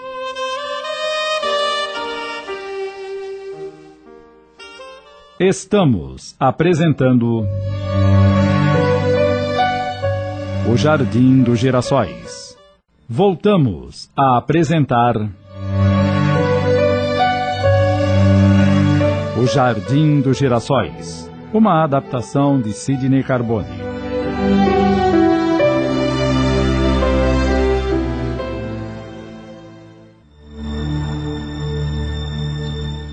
Enquanto isso, no escritório da empresa, Alberto sentia-se também cada vez mais envergonhado diante dos atos de João Vitor. Em reunião com o senhor Fernandes e os donos da emissora que havia encomendado as pesquisas, João Vitor fazia questão de elogiá-lo a cada momento, exaltando seu enorme empenho na elaboração daquele novo método, sua inestimável contribuição naquele projeto. Era tamanha a empolgação com que João Vitor falava do amigo que, caso não o tivesse visto trabalhando sem parar por meses a fio, o senhor Fernandes poderia até pensar que ele apenas beneficiara-se do projeto do amigo, o que não era verdade, já que João Vitor, com sua experiência no ramo, havia aprimorado bastante o trabalho que fora apenas iniciado por Alberto. Após a reunião, João Vitor trancou-se em sua sala e dirigiu um sentido pensamento a Alberto. Amigo, onde quer que você esteja, quero que saiba que esta vitória é sua. Que hoje finalmente eu consegui que todos na empresa reconhecessem o grande homem que eles perderam. Tomara que você seja esteja tão orgulhoso quanto eu por tudo isso. Perfeitamente sintonizado com João Vitor, Alberto ouviu integralmente sua mensagem e respondeu comovido. Eu é que te agradeço, amigo, e te peço desculpas por um dia ter pensado mal de você. João Vitor sentiu as energias positivas emanadas por Alberto e imediatamente seus olhos se encheram de lágrimas. Ah, Alberto, como sinto saudades das nossas longas conversas. Embora também comovido, Alberto não perdeu tempo e aproveitou a sintonia. Você precisa ligar para saber de Felipe. João Vitor captou-lhe os pensamentos e pegou o telefone no ato. Segundos depois, ouvi a doce voz de Lenita. Sim, João Vitor. Felipe melhorou, graças a Deus. Sabe, Lenita, estou com vontade de ir a um centro espírita esta noite. Dona Catarina me falou muito sobre esse lugar e. Você não gostaria de ir comigo? Que coisa incrível! Eu estava pensando em te fazer o mesmo convite esta manhã. Tinha até comentado com Juliana, mas aí o Felipe ficou com aquela febre. Então a dona Catarina também falou com você? Sim. Ela esteve aqui ontem e conversamos muito sobre isso. E, e você então aceita? Claro que aceito. O Paulo, que está aqui com a gente, disse que podemos levar o Felipe para que ele possa tomar um passe. Então eu passo aí por volta das seis e meia para pegar vocês, está bem? Está ótimo. Agora eu vou desligar. Até a noite. Até a noite. Assim que desliga o telefone, Dona Catarina entra na sala de João Vitor com alguns papéis. São os documentos que você deixou na mesa do chefe. Já estão assinados. Obrigado. Dona Catarina, Lenita e eu combinamos de ir ao centro que a senhora frequenta hoje à noite. Mas que ótima notícia! Fico feliz por vocês. Tenho certeza que vão se sentir bem naquela casa e encontrarão as respostas que estão procurando há muito tempo. Ontem eu me lembrei muito da senhora na casa de uma amiga. Aliás, a senhora sabe quem é? A Selene, mãe de Juliana. Ah, ela é minha vizinha há muitos anos. Coitada. É uma pessoa que precisa muito de ajuda. A senhora acredita que até rez... rezar eu rezei quando estava lá? Fez muito bem. A prece sincera, além de nos aliviar o coração, sempre atrai a proteção de espíritos superiores. É, o clima estava pesadíssimo. Mas no momento em que eu concentrei meu pensamento em Deus, a própria Selene se modificou. Alberto se mantinha atento à conversa, nunca ouvira falar nesses poderes mágicos da oração, mas lembrou-se de seu encontro com tia Geninha naquela manhã e começou a achar que tudo que Dona Catarina dizia realmente fazia sentido. Mas não se iluda, João Vitor. Muitas vezes já estive na casa da Selene, levando-lhe palavras de consolo, ensinando-lhe a orar. Mas ela, infelizmente, ainda não está preparada para beneficiar-se desses ensinamentos. Prefere a companhia de espíritos, ainda muito fortemente ligados à matéria, assim como ela. Mas é, não podemos fazer nada para ajudá-la? Dificilmente se pode fazer alguma coisa por alguém quando esse alguém não crê estar precisando de ajuda. Para poder receber ajuda, é preciso, antes de mais nada, querer, desejar esta ajuda. É, a senhora tem razão. Selene parece mais interessada em outro tipo de ajuda. É uma questão de evolução, João Vitor. Existem pessoas que só consideram como metas importantes a atingir nesta vida o sucesso material, simbolizado por posses, posições, satisfações físicas e mentais. Outras, mais desprendidas, já conseguem ter uma visão mais abrangente, mais espiritualizada, enxergando a paz, o amor, a alegria e a felicidade como os maiores tesouros que o Senhor Deus pode nos conceder. Ah, dona Catarina, tomara que um dia eu possa me tornar uma pessoa tão evoluída como a senhora. Quanto a Selene. Não se preocupe com ela. O tempo é um santo remédio, cura todas as feridas. Assim, um dia, quando menos a gente esperar, ela encontrará seu caminho. Eu só espero que hoje, quando eu sair desse centro, consiga entender pelo menos metade das coisas que a senhora disse. Vai entender. ah, antes que eu me esqueça. Meus parabéns pelo discurso sobre o Alberto, na reunião de agora há pouco. O senhor Fernandes ficou tão sensibilizado com as suas palavras que está disposto a dar uma gratificação à família, em sinal de seu reconhecimento pelo trabalho do Alberto ao longo de todos esses anos. Está falando sério? Seríssimo. Hum, mas isso é maravilhoso. É, parece que o nosso chefe mudou. Depois que você veio trabalhar aqui. Bem, deixe-me voltar ao trabalho. Nos encontraremos às sete e meia na porta do centro. Não se atrasem, por favor. Tá certo.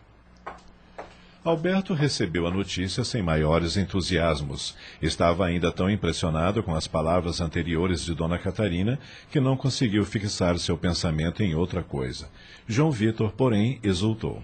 Não vejo a hora de dar a notícia para a Lenita. Ela vai ficar muito feliz.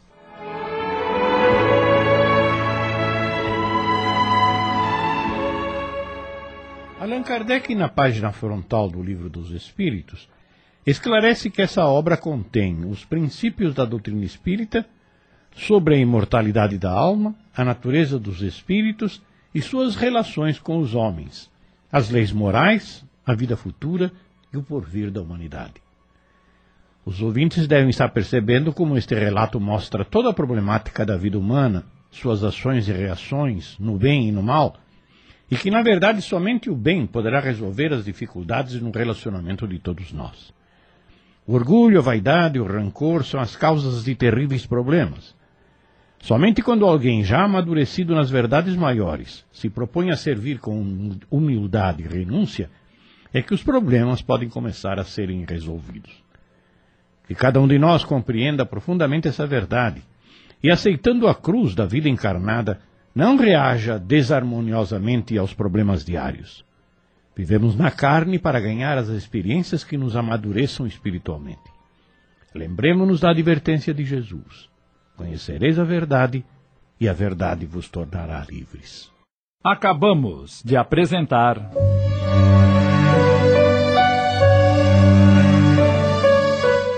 O Jardim dos Girassóis. Obra de Lígia Barbieri Amaral em 20 capítulos. Adaptação de Sidney Carbone.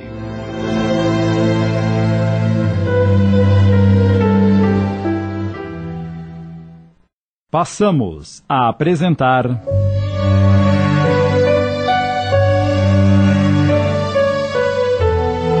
O Jardim dos Girassóis. Obra de Lígia Barbieri Amaral, adaptação de Sidney Carbone.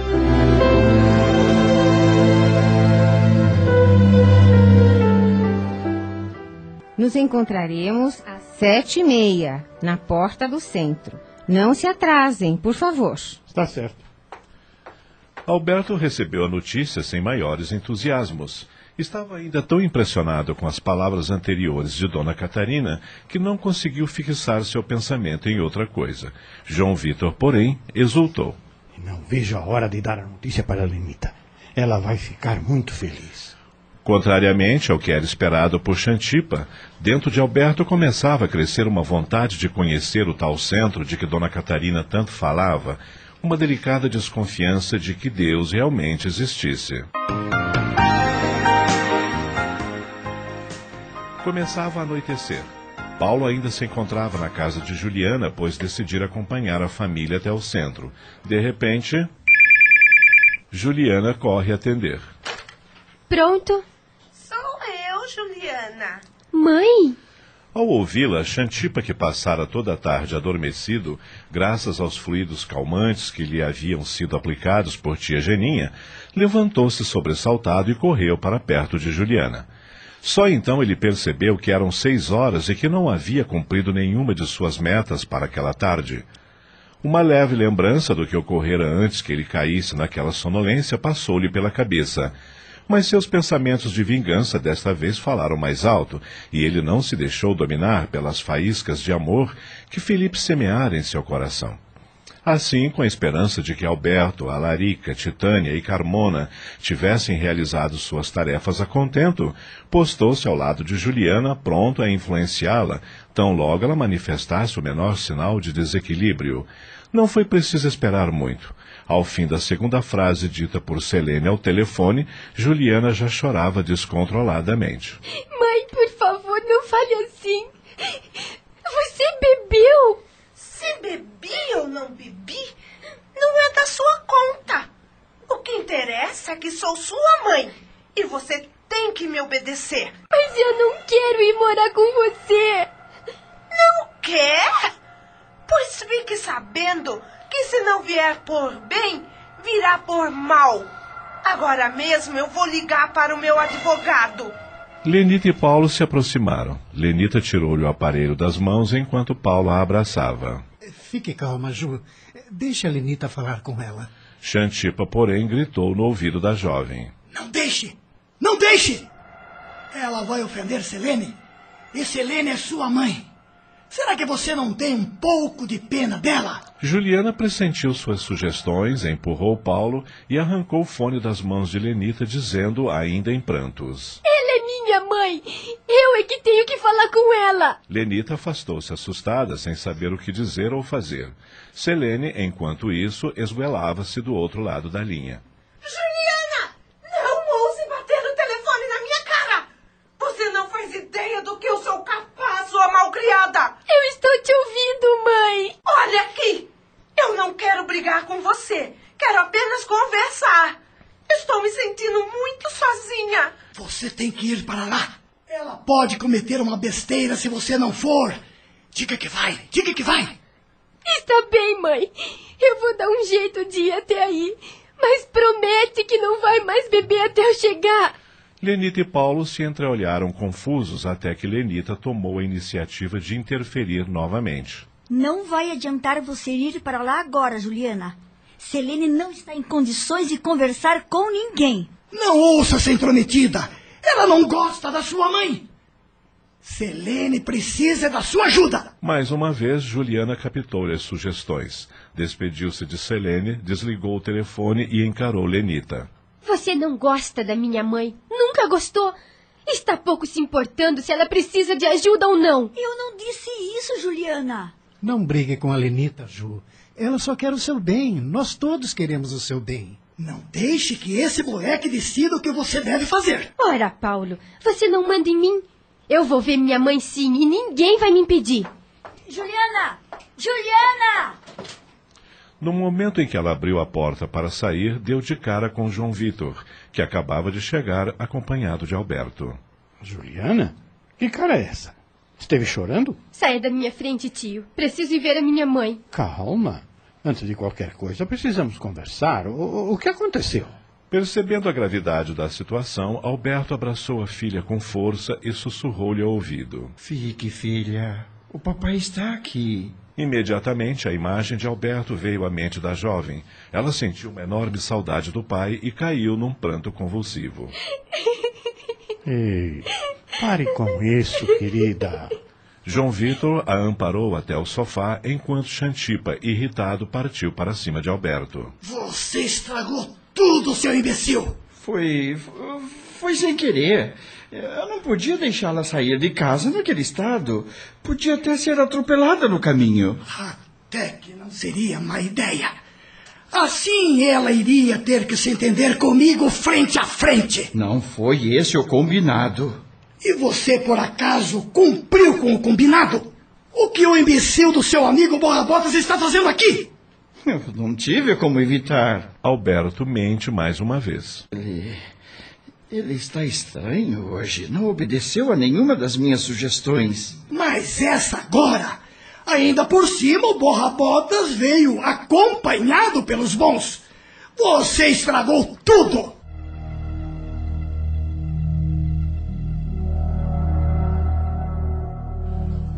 Enquanto os dois discutiam, Juliana, mais calma e fora do ângulo de influência de Xantipa, bebia um copo de água com açúcar que Lenita lhe trouxera, abraçada a João Vitor. E se minha mãe fizer uma besteira, tio? Ela não vai fazer nada. Daqui a pouco vai ficar com sono e vai apagar. Como é que você pode ter tanta certeza? Simplesmente porque toda pessoa que ameaça muito só quer chamar atenção. Quem quer se matar de verdade não coloca anúncio no jornal. Mas ela não disse que queria se matar. Eu é que. Está vendo? Mais uma razão para você não se preocupar. Quando seu pai era vivo, Selene fez isso muitas vezes. Mas e se ela falar mesmo com um tal advogado? Estamos apresentando. O Jardim dos Girassóis. Voltamos a apresentar. O Jardim dos Girassóis. Uma adaptação de Sidney Carbone.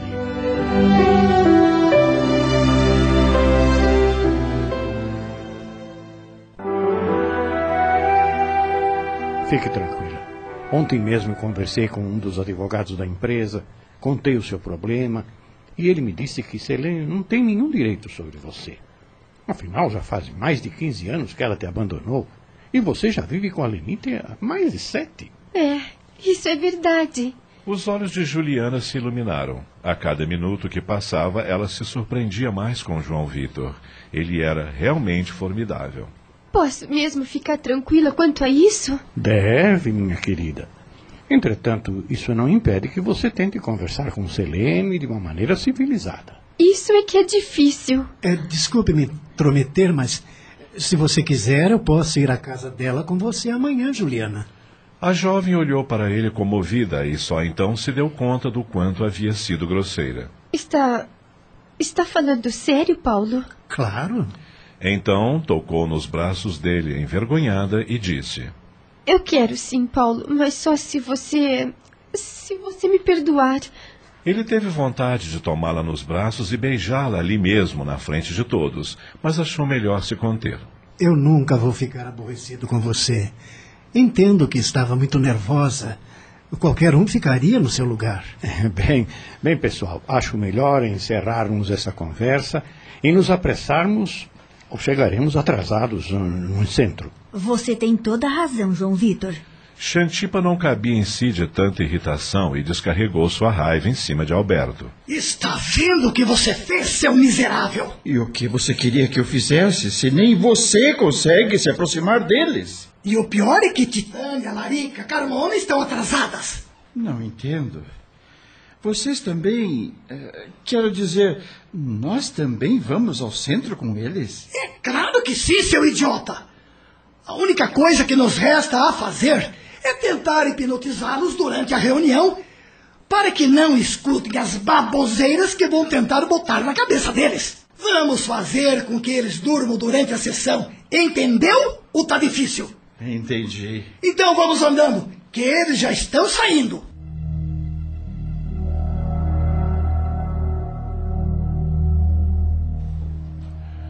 Os dois entraram no elevador junto com Lenita, João Vitor, Felipe, Juliana e Paulo.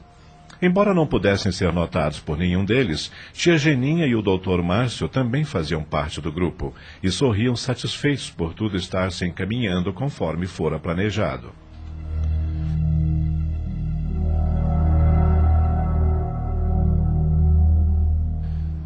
Na porta do prédio, Titânia, Alarica e Carmona, que haviam perdido a hora por terem ficado bebendo com Selene, juntaram-se a eles e o grupo finalmente partiu no carro de João Vitor sob uma chuva de impropérios de Xantipa.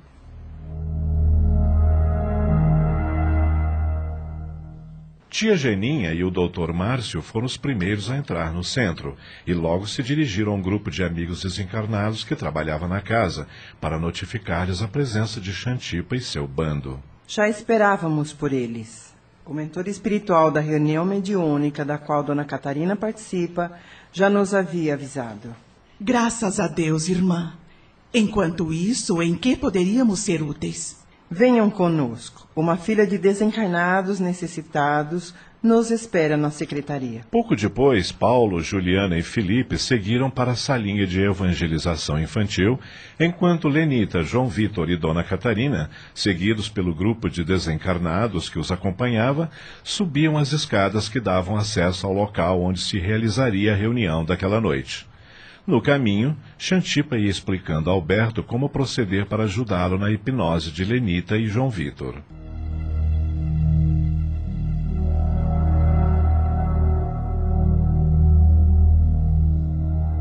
Você precisa usar de toda a sua força para convencê-los a dormir.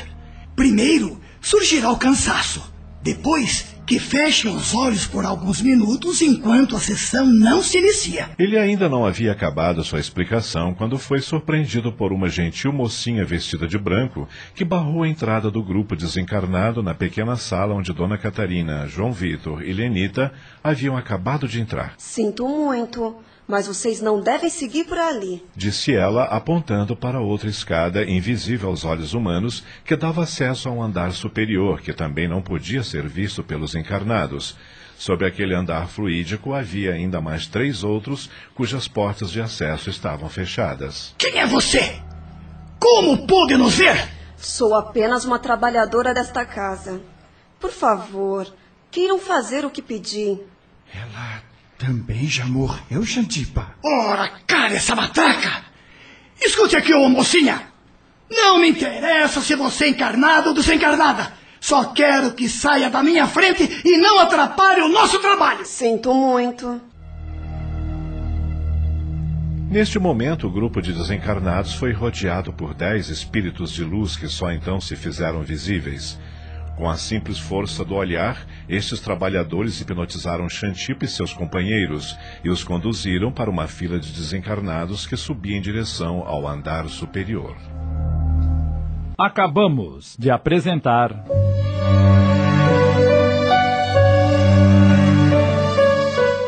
O Jardim dos Girassóis. Obra de Lígia Barbieri Amaral em 20 capítulos. Adaptação de Sidney Carbone.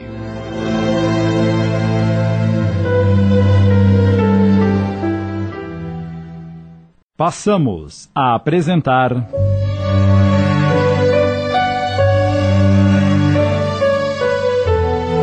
O Jardim dos Girassóis. Obra de Lígia Barbieri Amaral, adaptação de Sidney Carbone.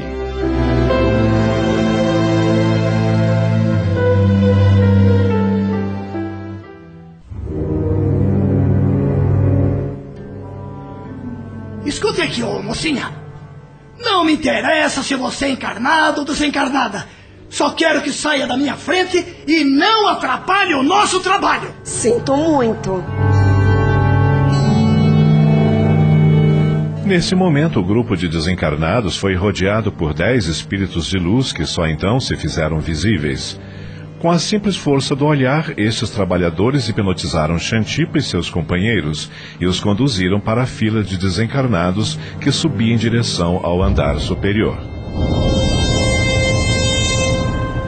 Lá de cima, sentada ao lado de Xantipa, Alarica, Carmona e Titânia, em cadeiras plasmadas que flutuavam acima do solo material, Alberto, o único do grupo que mantinha plena consciência do que estava acontecendo, já que, dada sua aparente tranquilidade, não fora hipnotizado pelos irmãos superiores, observava curioso a tudo que se passava naquela pequena sala, localizada no andar de baixo, onde se concentravam os encarnados. João Vitor e Lenita haviam se acomodado em duas cadeiras no canto da sala, enquanto Dona Catarina conversava baixinho com dois senhores sentados diante de uma mesa coberta por uma toalha azul, no centro da qual havia um vaso de flores coloridas e vários livros sustentados por dois suportes. Assim que terminou de falar com os senhores, Dona Catarina tomou dois pequenos livros, intitulados Pão Nosso e Fonte Viva, e dirigiu-se a João Vitor e Lenita, entregando um exemplar para cada um. Pelo menos 15 minutos antes do início da reunião, é aconselhável que todos os presentes se concentrem na leitura de mensagens edificantes, como as que poderão encontrar nestes livros. Qualquer pessoa pode assistir a uma reunião como esta, dona Catarina? De forma alguma. Uma reunião mediúnica é como uma sala de cirurgia. Você já imaginou se os médicos deixassem entrar ali qualquer pessoa? É, seria um tumulto. Com certeza a cirurgia e a própria saúde do paciente correriam sério risco. Pois então, da mesma maneira, para que uma reunião mediúnica funcione a contento, é necessário que haja todo um treinamento, a fim de que na hora exata ocorra um perfeito entrosamento entre todos os participantes, os quais deverão formar uma corrente vibratória forte e equilibrada. Na verdade, à exceção de vocês, todos nós que integramos esta mesa fazemos parte de um grupo de estudos de mediunidade. Se é assim, como é que eu e a Lenita, que não entendemos nada do assunto, podemos. vamos poder participar desta reunião? Antes de convidá-los a virem aqui, pedi autorização ao mentor espiritual do grupo, que concordou em recebê-los, dada a gravidade da situação que estão vivendo. Só podemos fazer isso em casos de emergência e com autorização do plano espiritual. Quer dizer que poderemos voltar? talvez até antes do que imaginam. Pelo que pude observar, embora não saibam, vocês dois também são médiums. E, se eu não estiver enganada, logo, logo estarão fazendo parte deste mesmo grupo de trabalhadores encarnados. Médiums? Nós? Por favor, nos explique isso. A mulher, porém, não teve tempo. O relógio no fundo da sala marcava 7 horas e 45 minutos e o dirigente encarnado fazia sinal para que ela fosse se juntar às outras nove pessoas que já haviam ocupado seus lugares em torno da mesa. Algumas mantinham-se de cabeça baixa, outras concentravam-se na leitura de uma página, tal como Dona Catarina aconselhara João Vitor e Lenita. Ao acompanhar Dona Catarina com o um olhar, Alberto percebeu que numa das paredes da sala havia uma espécie de telão, o qual só podia ser visto pela plateia desencarnada. Às oito horas em ponto, uma das pessoas da mesa levantou-se e disse: Graças a Deus, a Jesus e a Maria de Nazaré.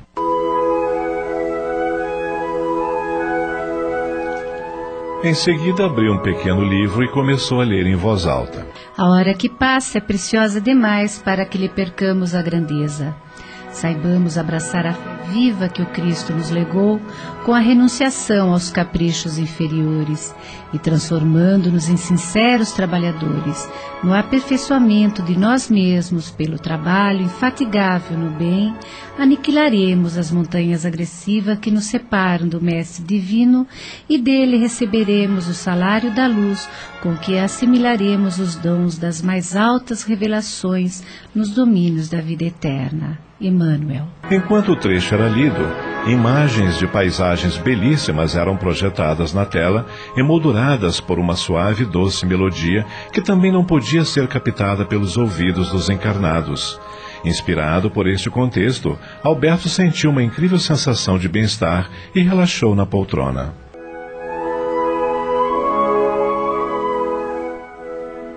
Dando prosseguimento à reunião, ela abriu ao acaso o Evangelho segundo o Espiritismo e passou a ler a página em voz alta. A obsessão é a ação continuada que um mau espírito exerce sobre um indivíduo. Apresenta características muito diversas, desde a simples influência moral, sem sinais exteriores que se percebam, até a completa perturbação do organismo e das faculdades mentais. Ela obstrui todas as faculdades mediúnicas. Na mediunidade psicográfica, isto é, da escrita, ela se traduz pela teimosia de um espírito em se manifestar, não permitindo que outros se manifestem. Ao redor da Terra, a grande quantidade de maus espíritos, devido à inferioridade moral dos seus habitantes. Sua ação maléfica faz parte dos flagelos dos quais a humanidade é alvo na Terra. A obsessão, como as doenças e como todas as tribulações da vida, deve, pois, ser considerada como uma prova ou uma expiação e aceita como tal. Da mesma forma que as doenças são o resultado das imperfeições físicas que tornam o espírito acessível às más influências exteriores, a obsessão é sempre o resultado de uma imperfeição moral que dá acesso a um espírito mau. A uma causa física se opõe uma força física. A uma causa moral é preciso opor uma força moral. Para se preservar das doenças, fortifica-se o corpo. Para se garantir contra a obsessão, é preciso fortificar a alma. Daí para o obsidiado a necessidade de trabalhar a sua própria melhoria, o que muitas vezes basta para livrar-o do obsessor, sem o socorro de pessoas estranhas. Esse socorro torna-se necessário quando a obsessão degenera em subjugação e em possessão, porque o paciente perde por vezes a vontade e o livre-arbítrio. A obsessão é quase sempre o resultado de uma vingança exercida por um espírito, a qual muitas vezes tem sua origem nas relações que o obsidiado teve com ele em uma existência anterior. Em todos os casos obsessivos, a prece é o mais poderoso auxiliar na ação de esclarecimento do espírito obsessor. Estamos apresentando. O Jardim dos Girassóis. Voltamos a apresentar. O Jardim dos Girassóis. Uma adaptação de Sidney Carbone.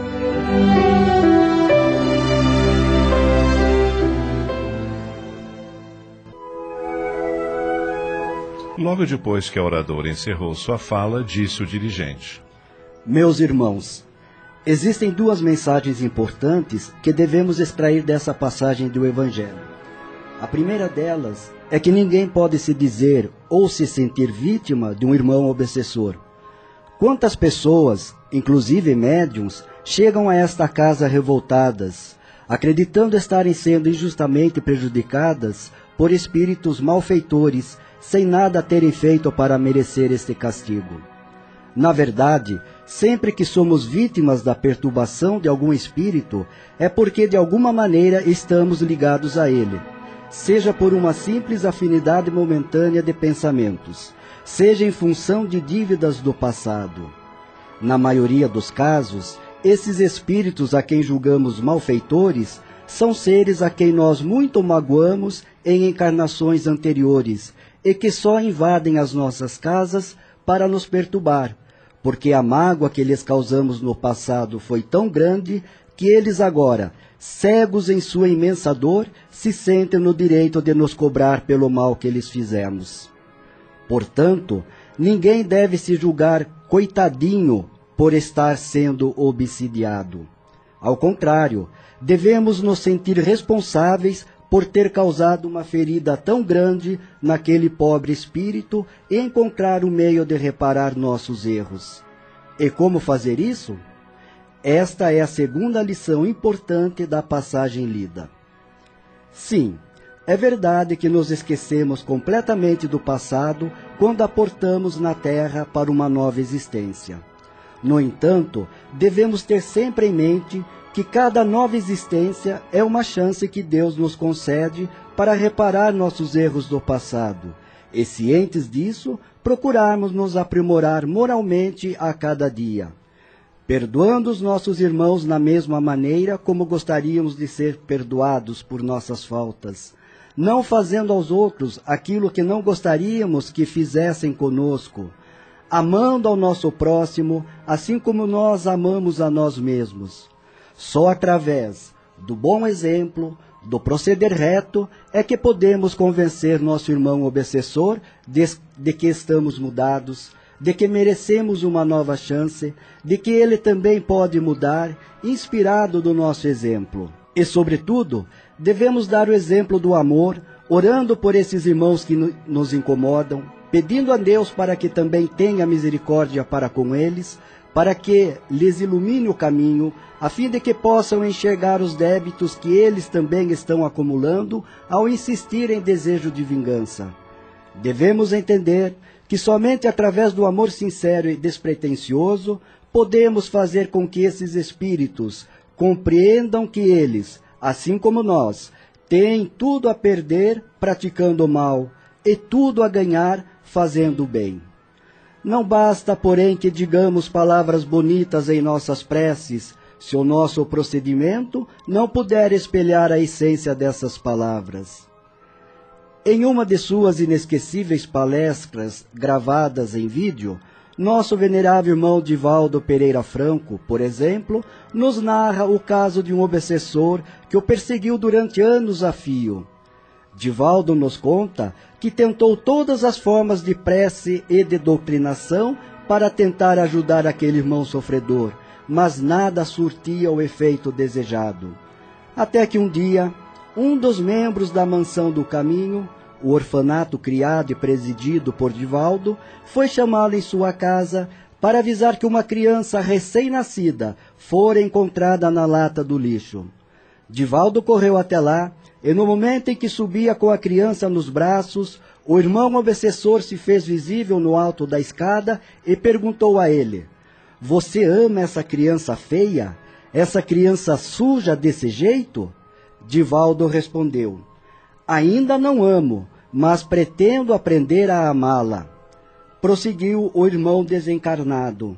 Então, a partir de agora, eu vou deixar você em paz, porque essa criança é minha mãe. Como vemos, meus irmãos, o simples exemplo moral de Divaldo Franco nos foi suficiente para afastar aquele irmão perseguidor. Foi preciso que a este exemplo se juntasse um verdadeiro ato de amor para que aquele irmão fosse tocado em suas fibras mais íntimas. Que esta história nos sirva de modelo para as nossas lutas do dia a dia. Que a paz do Senhor esteja com todos vocês.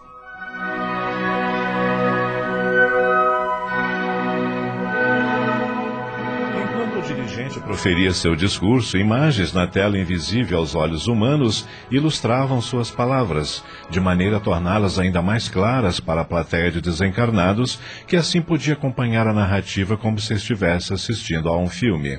No momento em que ele encerrou sua fala, muitos desses desencarnados choravam comovidos, inclusive Alberto. Xantipa, Titânia, Larica e Carmona, no entanto, mantinham-se calados como se estivessem indiferentes a tudo que lhes fora mostrado. Embora nem a plateia de encarnados nem a de desencarnados pudesse perceber, ao fim da palestra uma chuva de pétalas coloridas e perfumadas descia sobre todos os presentes, espalhando fluidos de amor e luz pelo local, e dissolvendo-se ao contato com os seres, como se absorvidas pelo organismo espiritual de cada um, conforme as suas necessidades. Após uma comovida prece de agradecimento feito pelo dirigente encarnado da sessão, as luzes então se apagaram, ficando a sala iluminada apenas por uma lâmpada avermelhada, e teve início a segunda parte da sessão. Orientados pelos trabalhadores da casa, os desencarnados se organizaram em uma fila e começaram a ser conduzidos, um a um, à mesa no andar de baixo, onde os médiums mantinham-se concentrados.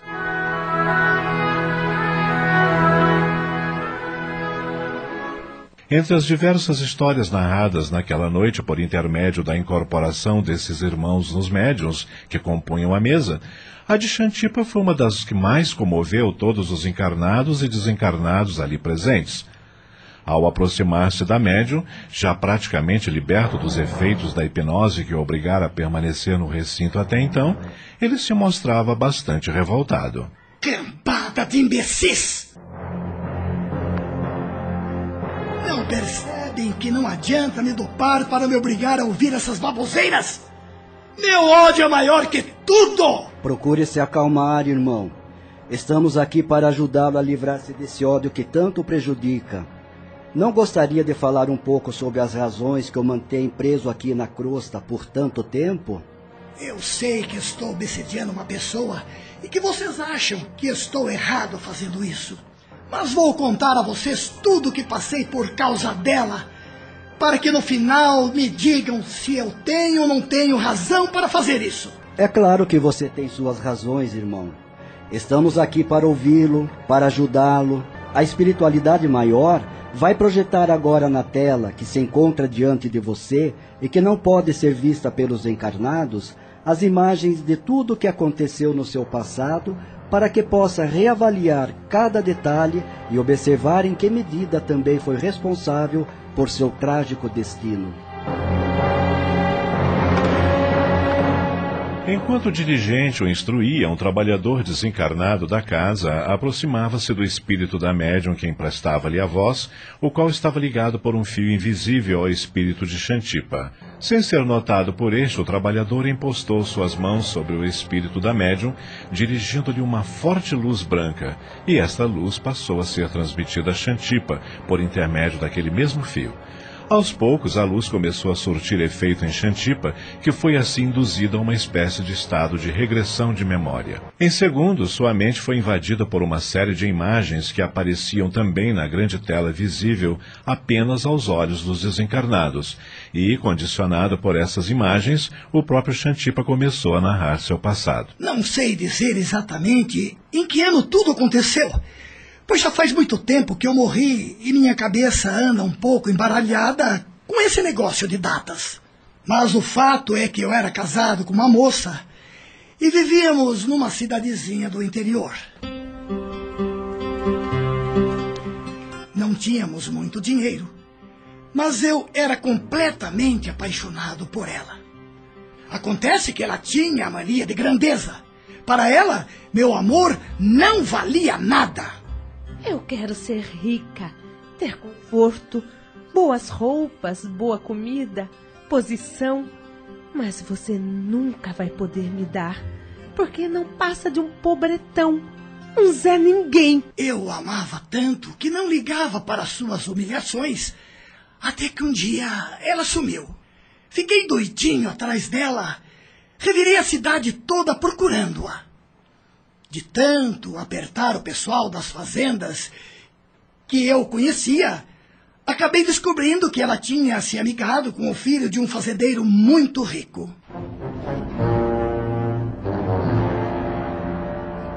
No princípio, tentei me conformar, achando que aquela era a lei da vida, que ela merecia um homem muito melhor que eu, que não tinha onde cair morto. E fiquei por aí enchendo a cara nos bares, até que, conversando aqui e ali, eu descobri que o cara com quem ela tinha se amaziado era um safado. Acabamos de apresentar.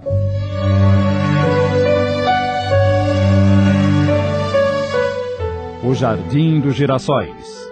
Obra de Lígia Barbieri Amaral em 20 capítulos. Adaptação de Sidney Carbone.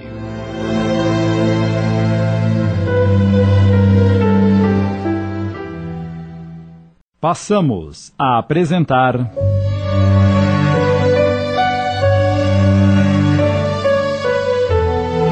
O Jardim dos Girassóis. Obra de Lígia Barbieri Amaral, adaptação de Sidney Carbone.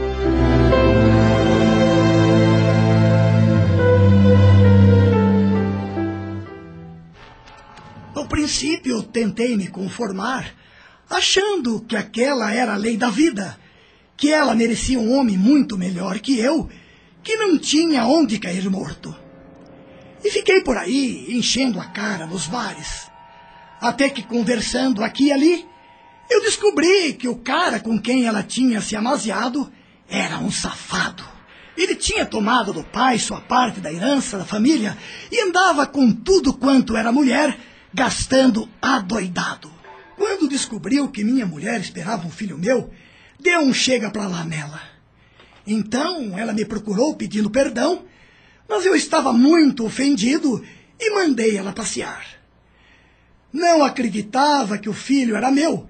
Pensava que ela só queria um trouxa para ajudar a criar a criança. Mas depois que a menina nasceu, eu fiz as contas e cheguei à conclusão de que era minha mesmo. No fundo, eu ainda era apaixonado pela minha mulher e acabei engolindo orgulho para ir atrás dela. Ela tinha virado mulher da vida, mas mesmo assim eu quis lhe dar uma chance. Aí ela me tratou que nem um cachorro sarmento, me humilhou e ainda disse que tinha dado a minha filha para um casal rico criar. Eu fiquei doente de tanto desgosto. Passei a odiar aquela mulher e saí pela vida procurando a minha filha. Acabei descobrindo que ela tinha dado a menina pro irmão daquele aventureiro, só para se vingar do desgraçado. Só que no dia em que cheguei lá, eu vi uma coisa que nunca me esqueci. Eu estava escondido na mata da fazenda, tentando dar um jeito de ver a minha filha de longe, quando de repente vi o tal aventureiro enterrando dois corpos. Ele tinha acabado de matar o pai e o irmão só para ficar com o restante da fortuna e com a mulher do irmão. Eu fiquei sabendo que ele era apaixonado pela cunhada e que não aguentava de ciúmes desde o dia em que nasceu o primeiro filho dos dois, que, por sinal, era este menino que agora é filho dela com ele.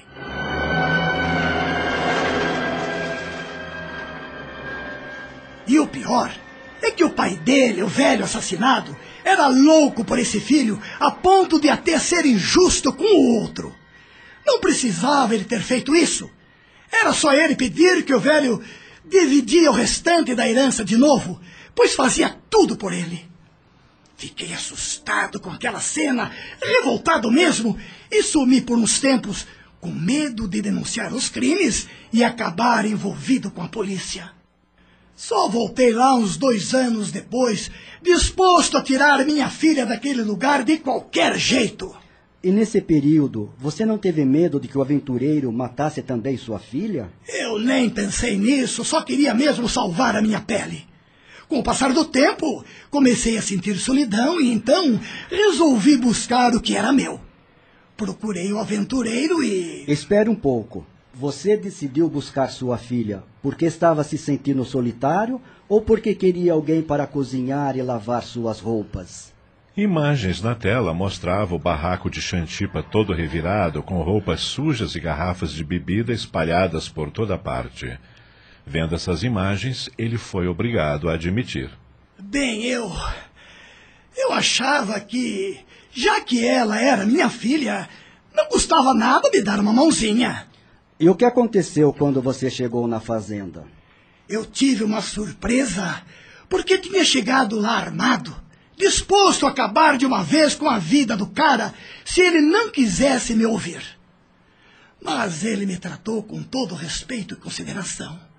Acreditou que a menina era minha filha, mas pediu que eu a deixasse ficar. Explicou que a mulher do irmão, com quem, a essas alturas, ele já tinha se casado, estava muito doente, que era muito apegada à menina e que podia até piorar da doença se eu levasse a garota. Então, a família amava a menina? A mulher parece que sim, mas ele não parecia ligar muito para ela. Sua única preocupação era evitar que a mulher sofresse. Imagine, camarada, que ele me disse com a maior cara de pau que o pai e o irmão tinham sido misteriosamente assassinados e que não sabia mais o que fazer para consolar a infeliz da esposa. E quando ele disse isso, você fingiu que não sabia de nada? E o que mais eu podia fazer? Além do mais, ele já estava casado com a cunhada e eu não queria a confusão pro meu lado. E ele não te deu nada por isso? Perguntou o dirigente enquanto imagens na tela mostravam o fazendeiro dando muito dinheiro a Xantipa. Ele foi legal sim. Tanto que eu até perdi um pouco da raiva que tinha dele depois daquele encontro me deu um bom dinheiro para eu ajeitar minhas dívidas e disse que eu podia voltar à fazenda sempre que quisesse para ver a menina. E você não disse a ele o que tinha visto? Não, nunca. Tinha medo que ele ficasse com raiva e resolvesse me apagar também. E você voltou muitas vezes para ver a menina? Xantipa ia dizer que sim, mas foi surpreendido mais uma vez pelas imagens na tela, que o mostravam voltando à fazenda só no momento em que o dinheiro que o fazendeiro lhe tinha dado havia acabado. Diante da cena, não teve como mentir. Bem, eu. Eu voltei para pedir mais dinheiro, mas o fazendeiro me contou que sua mulher tinha morrido e que agora eu podia levar a menina se quisesse. E você a levou? Fiquei assustado quando ele me fez a proposta, não estava preparado para isso, e pedi um tempo para pensar. Uma semana depois, quando cheguei à conclusão de que estava disposto a terminar de criar a garota, voltei lá e procurei pelo fazendeiro. Ele tinha saído, mas eu queria resolver tudo naquela hora mesmo. Encontrei a garota na varanda e contei toda a verdade a ela na bucha. Ela começou a chorar, disse que eu estava mentindo e que não queria me ver nunca mais. Eu fiquei possesso e dei uns tapas nela. Quantos anos ela tinha na época? Acho que uns 11 ou 12 mais ou menos. E você acha que ela poderia ter agido de outra forma? Pense bem. Ela nunca o tinha visto. Já tinha perdido aqueles que acreditava serem seus pais de verdade. Já tinha se acostumado a ser criada pelo tio. De repente você aparece lá dizendo aquelas coisas e ainda bate nela? Você acha sinceramente que depois disso tudo ela poderia gostar de você?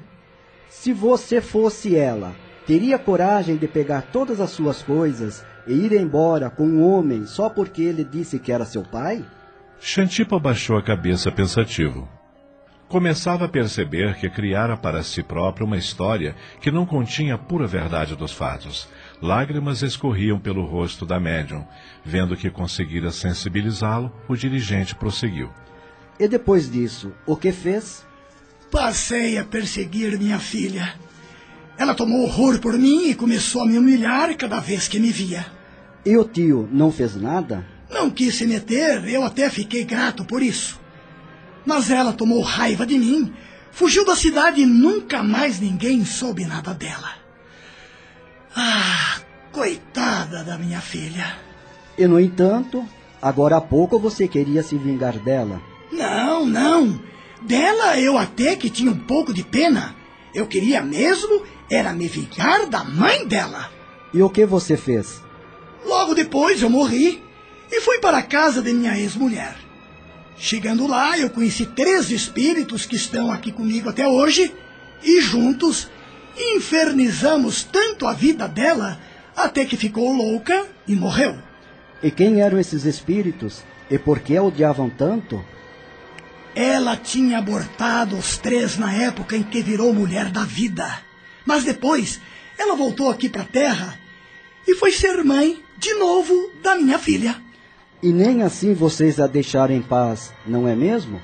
Será que já não tinha sido suficiente fazê-la ficar louca naquela encarnação? Ela me magoou muito. Além disso, por causa dela, Alarica, Titânia e Carmona não puderam nascer.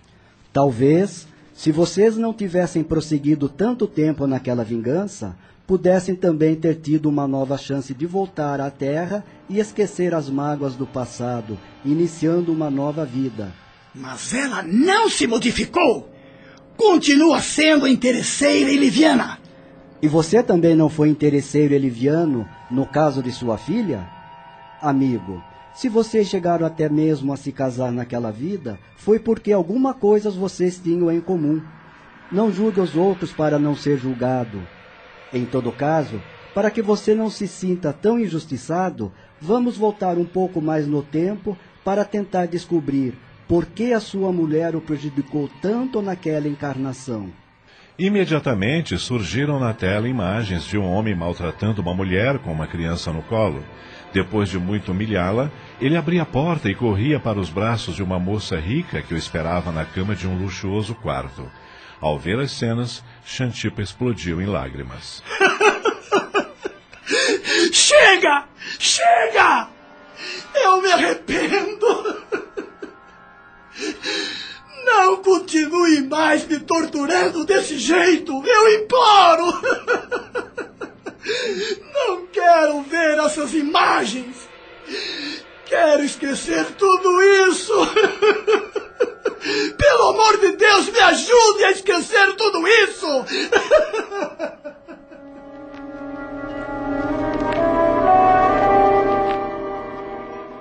Estamos apresentando. O Jardim dos Girassóis. Voltamos a apresentar. O Jardim dos Girassóis. Uma adaptação de Sidney Carbone.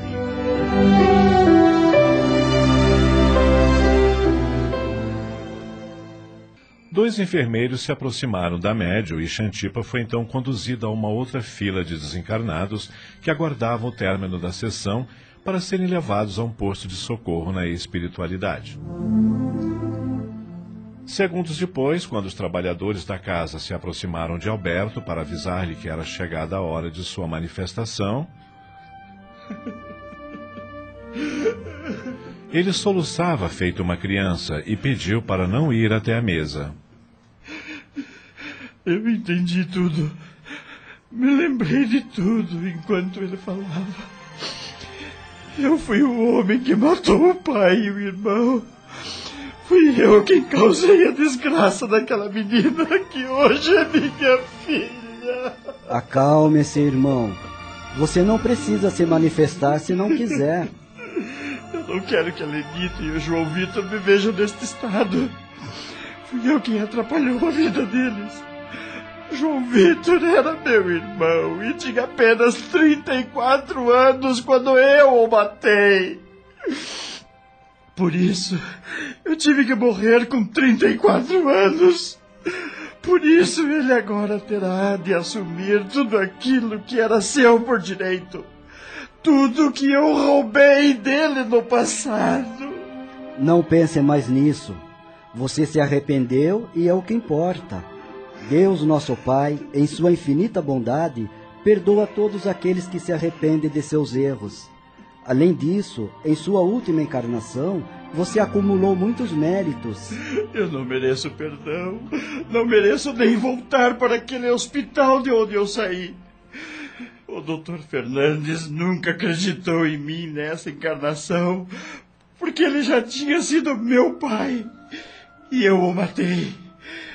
Eu matei meu pai e meu irmão. Meu pai que me adorava e fazia tudo por mim. Eu os matei! Eu os matei! Dado seu estado, um socorrista foi obrigado a aplicar-lhe um passe calmante que o fez adormecer imediatamente. Acomodado numa maca por dois outros socorristas, ele foi então conduzido à fila de desencarnados onde se encontrava Xantipa. A Larica, Titânia e Carmona, também envergonhadas e arrependidas após ouvir a doutrinação de Xantipa, chegaram logo em seguida. Como Alberto, haviam preferido não se manifestarem e irem direto para a fila de irmãos candidatos ao socorro no plano maior. Na verdade, a maioria dos desencarnados presentes conscientizara-se de sua situação após acompanhar o relato de Xantipa. E assim, após mais três manifestações apenas, o dirigente encarnado encerrava os trabalhos daquela noite com uma sentida prece. Querido Pai Celestial de amor e bondade, querido Mestre Jesus, querida Irmã Maria de Nazaré, que esta sessão de hoje possa ter servido a todos nós encarnados e desencarnados, como exemplo da misericórdia infinita de nosso Pai maior, na qual nós devemos nos inspirar para perdoar também a todos os nossos irmãos. Que as histórias aqui contadas possam funcionar como luzes no coração de cada um de nós, abrindo-nos os olhos da mente para as verdades eternas, para a essencial finalidade de nossa passagem aqui na Terra, para nossa urgente necessidade de aprimoramento moral. Com o coração inundado por essa luz, nós vos rogamos, ó Pai, por todos os irmãos desencarnados que foram socorridos nesta sessão de doutrinação. Que cada um deles possa receber o auxílio e o apoio necessário na espiritualidade, que possa ser acolhido com amor e bondade por nossos amigos do plano maior, a fim de que, em breve, eles também possam reiniciar sua caminhada evolutiva. Quanto a nós, Pai, nos resta agradecer por tantas dádivas e, sobretudo, pela oportunidade de crescimento que agora experimentamos. Dai-nos a força e a luz para que amanhã possamos acordar um pouquinho melhores do que somos hoje e a perseverança para que possamos continuar trabalhando na nossa reforma íntima que a vossa bênção possa nos acompanhar ao longo de toda esta semana e que todos aqueles que de nós se aproximem possam sentir uma fagulha da imensa luz que esta noite foi acesa dentro de cada um de nós.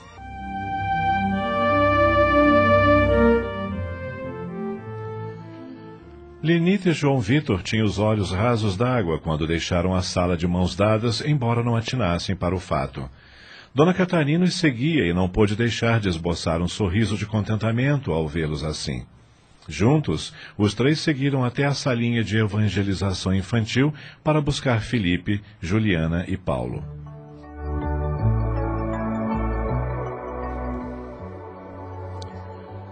Só depois de acomodar Juliana e Felipe em suas camas com todo carinho, Lenita e João Vitor puderam conversar sobre tudo o que havia acontecido no centro aquela noite. Embora tivessem apenas uma vaga e pálida intuição de sua participação em toda a trama narrada por Xantipa, ambos ainda se sentiam fortemente impressionados por seu relato. Sabe, João, à medida que ele falava, eu tinha a sensação de que também tinha vivido, de alguma maneira, toda aquela história. Não sei se é loucura da minha cabeça, mas na hora em que ele falou do apego da mulher do fazendeiro com a menina, eu só conseguia me lembrar da minha relação com a Juliana, como se nós duas fôssemos as verdadeiras personagens daquela história. Você acha isso possível? Não sei. Também tive uma sensação muito esquisita quando o espírito contou que o tal fazendeiro tinha matado o pai e o irmão e que o pai tinha uma preferência descarada pelo assassino. Depois, quando ele falou que o fazendeiro tinha se casado com a cunhada, eu senti um aperto no peito, uma vontade de gritar como se fosse a mim que ele tivesse traído. Mas eh, por que será que Alberto não se manifestou?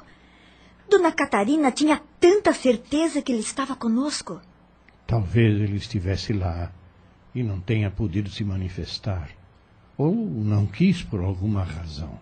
Ah, estou aqui pensando uma coisa. Pensando no quê? Se por acaso eu fosse mesmo a tal moça e você o irmão do fazendeiro assassino, o que morreu junto com o pai, então. Então?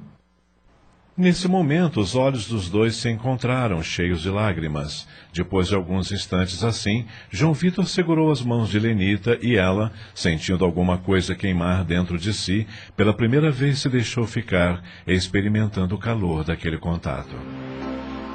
Não sei se nós fomos aquelas pessoas. Só sei que, que estou com uma vontade de te beijar agora não conseguindo mais resistir à atração que sentia por ele, Lenita apenas fechou os olhos e disse sussurrante: Então, por que não me beija? Lenita. João Vitor.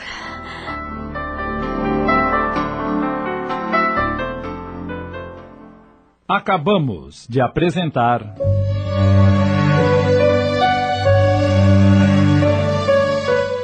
O Jardim dos Girassóis obra de Lígia Barbieri Amaral em 20 capítulos. Adaptação de Sidney Carbone.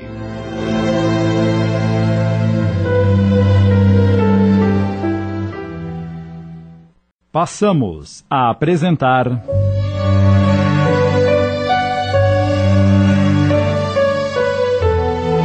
O Jardim dos Girassóis.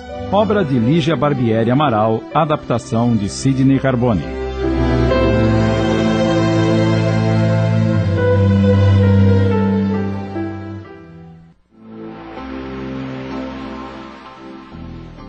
Não sei se nós fomos aquelas pessoas. Só sei que, que estou com muita vontade de te beijar agora. Não conseguindo mais resistir à atração que sentia por ele, Lenita apenas fechou os olhos e disse, sussurrante: Então, por que não me beija? Lenita. João Vitor.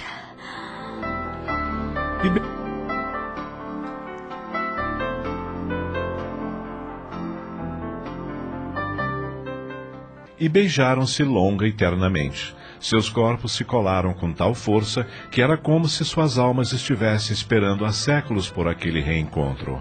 Para João Vitor, era como se jamais houvessem existido outros lábios no mundo, senão aqueles dos quais ele parecia conhecer cada recanto.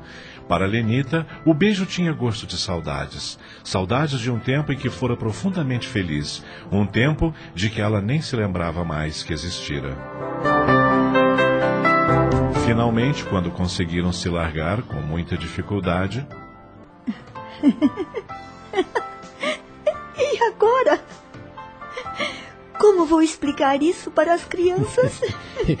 Eu te ajudo. Eles vão estranhar. Depois que a gente se casar, eles se acostumam.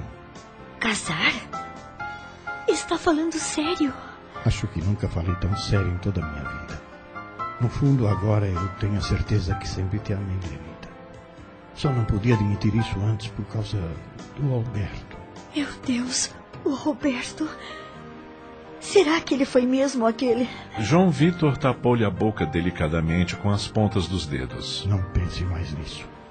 Dona Catarina me disse que não é bom a gente ficar fazendo conjecturas sobre o passado. E que Deus nos concede o esquecimento justamente para que não venhamos a sofrer com essas lembranças. Depois, não dá para ter certeza de nada. A única certeza que eu tenho agora é que te amo e quero ficar com você pelo resto da minha vida. Me beije novamente, João Vitor. Minha querida.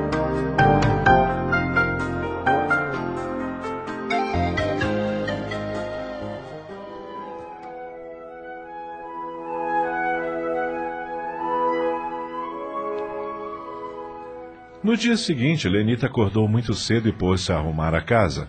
Trouxe todas as plantas da área para a sala, mudou alguns móveis de lugar e pendurou na parede alguns quadrinhos pintados que comprara numa feirinha de artesanato.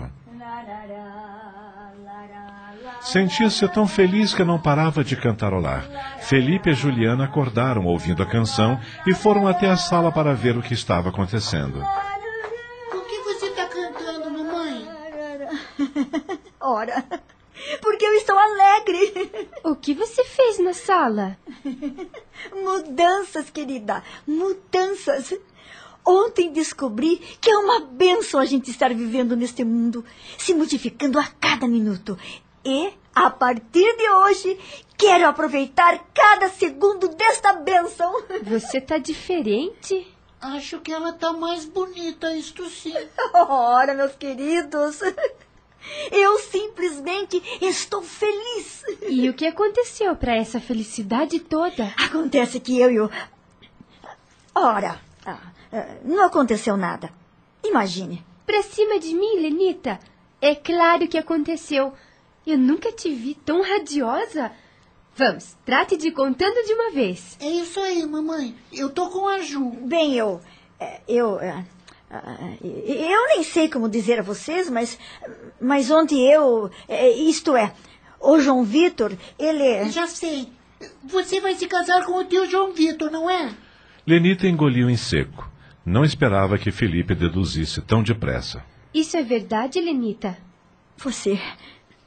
Você ficaria chateada se fosse? é claro que não, sua boba.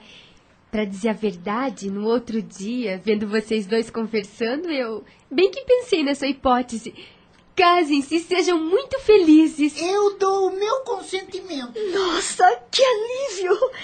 Pensei que vocês iam ficar bravos comigo. E por que ficaríamos? Você ainda é nova, bonita, cheia de vida.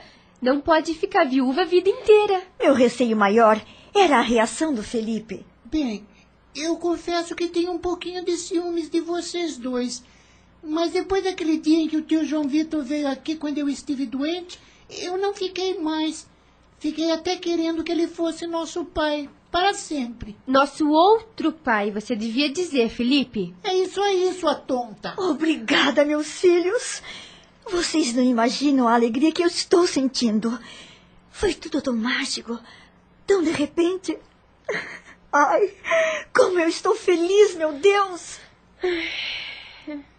O que foi, Juliana? É que me veio uma coisa à cabeça. O quê? Depois que você e o padrinho se casarem, eu. Eu vou poder continuar morando com vocês? Mas que bobagem é essa? É claro que vai! Eu te considero como minha filha. Eu sei, mas. Ah, o que foi agora, Ju? De repente me deu uma saudade do meu pai. Como será que ele está? Você acha que. que ele vai ficar triste por João Vitor tomar o seu lugar na minha vida? Percebendo que o clima ia ficar tenso e esperto como era, Felipe respondeu pela irmã com entusiasmo. É claro que não.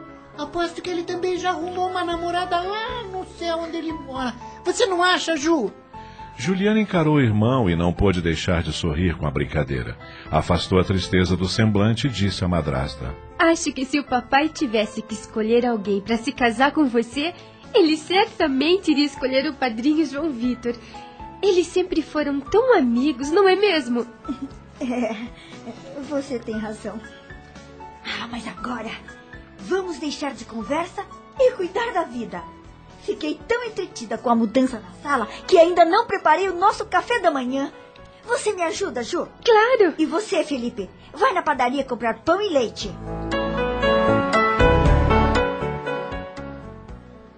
Naquele dia, depois da aula, Juliana também tomou uma decisão muito importante.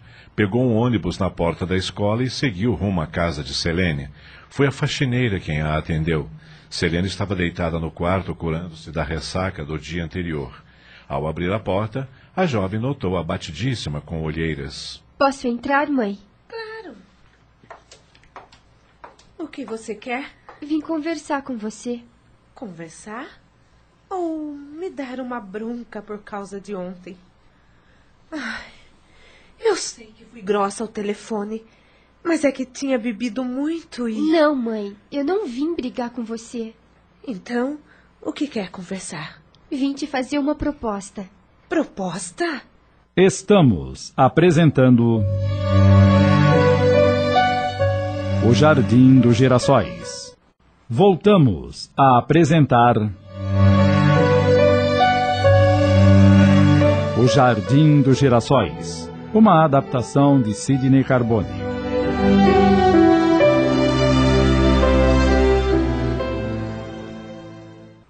Que proposta você veio me fazer? Bem, acho que não adianta você ficar me chantageando, dizendo que vai falar com um advogado para me obrigar a vir morar aqui com você. Você nunca vai me aceitar como sua mãe de verdade, não é? Não, não é mesmo. Eu quero te considerar como minha mãe de verdade. Apesar de você não acreditar, eu gosto de você do fundo do meu coração. Só que eu acho que ser mãe não é apenas morar junto. Ser mãe é ser amiga, dividir segredos, ajudar nas horas difíceis e até brigar de vez em quando. A gente nunca conviveu como mãe e filha de verdade. A proposta que eu quero te fazer é a seguinte: que tal se a gente passasse a se encontrar todas as semanas? Às quartas-feiras, por exemplo. Daí a gente podia bater papo, sair juntas para passear, ir ao shopping, a um cinema, sei lá. Fazer essas coisas que mãe e filha fazem. Eu poderia até dormir aqui de vez em quando. Selene abraçou Juliana comovida e, pela primeira vez na vida, as duas sentiram-se amadas uma pela outra. Depois.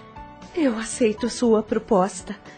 Acho que eu nem merecia ter uma filha legal como você, mas prometo que vou me esforçar, pelo menos um pouquinho, para ser parecida com uma mãe de verdade.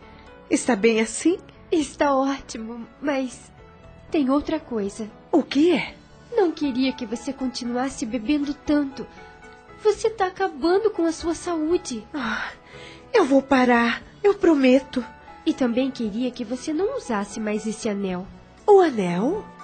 Mas eu uso há tanto tempo. O que há de errado com ele? Não sei, mas há algo nele que me incomoda. Me faz lembrar de um monte de vezes que te vi e você não estava legal. Bem, se ele te incomoda tanto. Ela o retirou do dedo e disse: Jogue-o fora. Não. Eu vou guardar comigo para me lembrar para sempre deste dia. Acho melhor não. Eu realmente fiz muitas bobagens enquanto usava esse anel. Ele não vai ser uma boa recordação. O melhor mesmo é jogar fora. E antes que Juliana o pegasse, ela lançou o anel num pequeno cesto de lixo que havia no quarto. Depois, abriu a gaveta do criado mudo, de onde tirou uma pequena caixinha. Abriu-a e dentro havia um delicado anel de ouro. Tome, fique com este para você. Foi presente de meu pai. Aliás, o último presente que ele me deu. Pouco tempo depois, sofreu o um acidente e morreu. É lindo! Obrigada, mãe. Juliana beijou o anel comovida. Era a primeira vez que ganhava um presente da mãe. Iria usá-lo para sempre. Agora, me dá mais um abraço, querida. As duas se abraçaram emocionadas, trocaram beijos carinhosos e Juliana se despediu dizendo: Quarta-feira que vem estarei aqui novamente. Quando deixou o apartamento da mãe, a jovem sentia como se houvesse removido uma pedra do fundo do seu coração. Pensou em procurar Paulo, já que estava no mesmo prédio, porém a vontade de voltar para casa foi mais forte. Estava doida para contar a Lenita e a João Vitor aquele encontro maravilhoso que tivera com a mãe.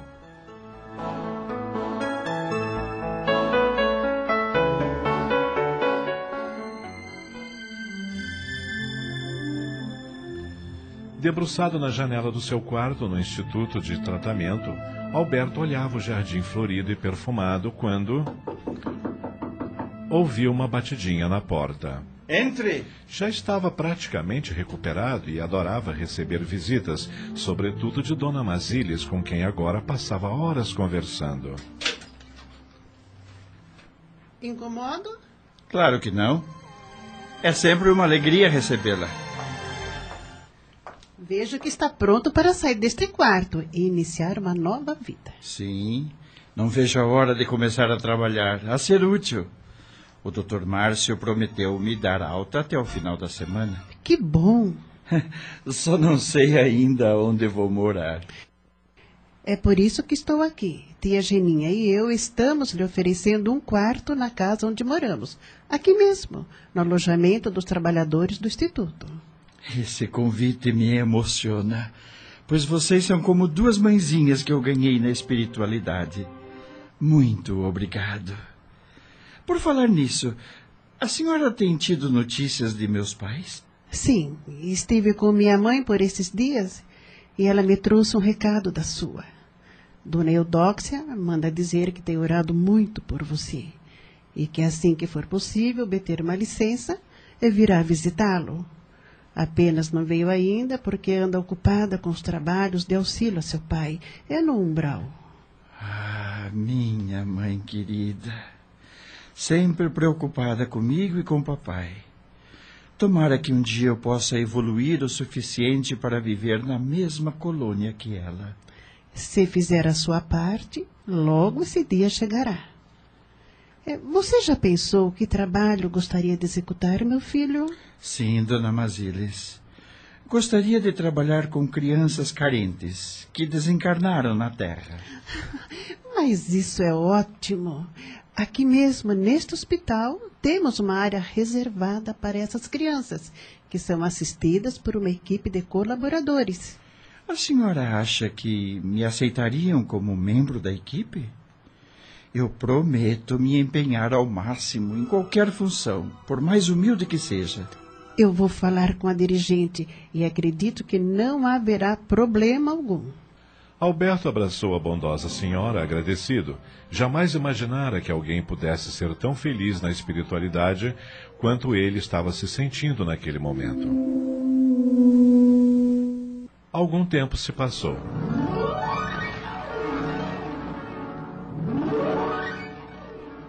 No dia em que Juliana completou 16 anos, Lenita e João Vitor se casaram.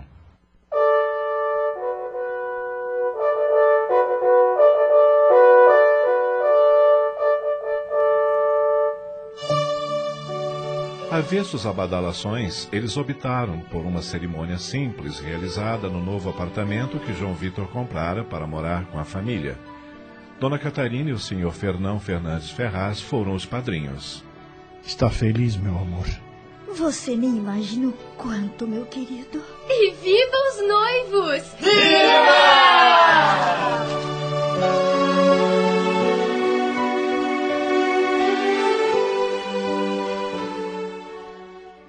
Acabamos de apresentar.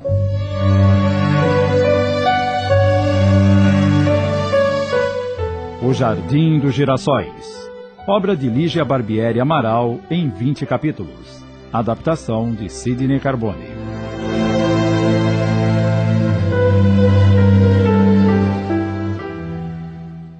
Passamos a apresentar.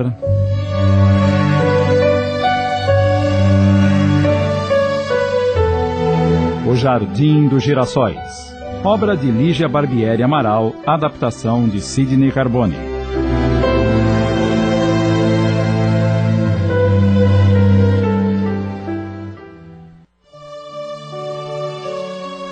Avessos a badalações, eles optaram por uma cerimônia simples, realizada no novo apartamento que João Vitor comprara para morar com a família. Dona Catarina e o senhor Fernão Fernandes Ferraz foram os padrinhos. Está feliz, meu amor? Você nem imagina o quanto, meu querido. E viva os noivos!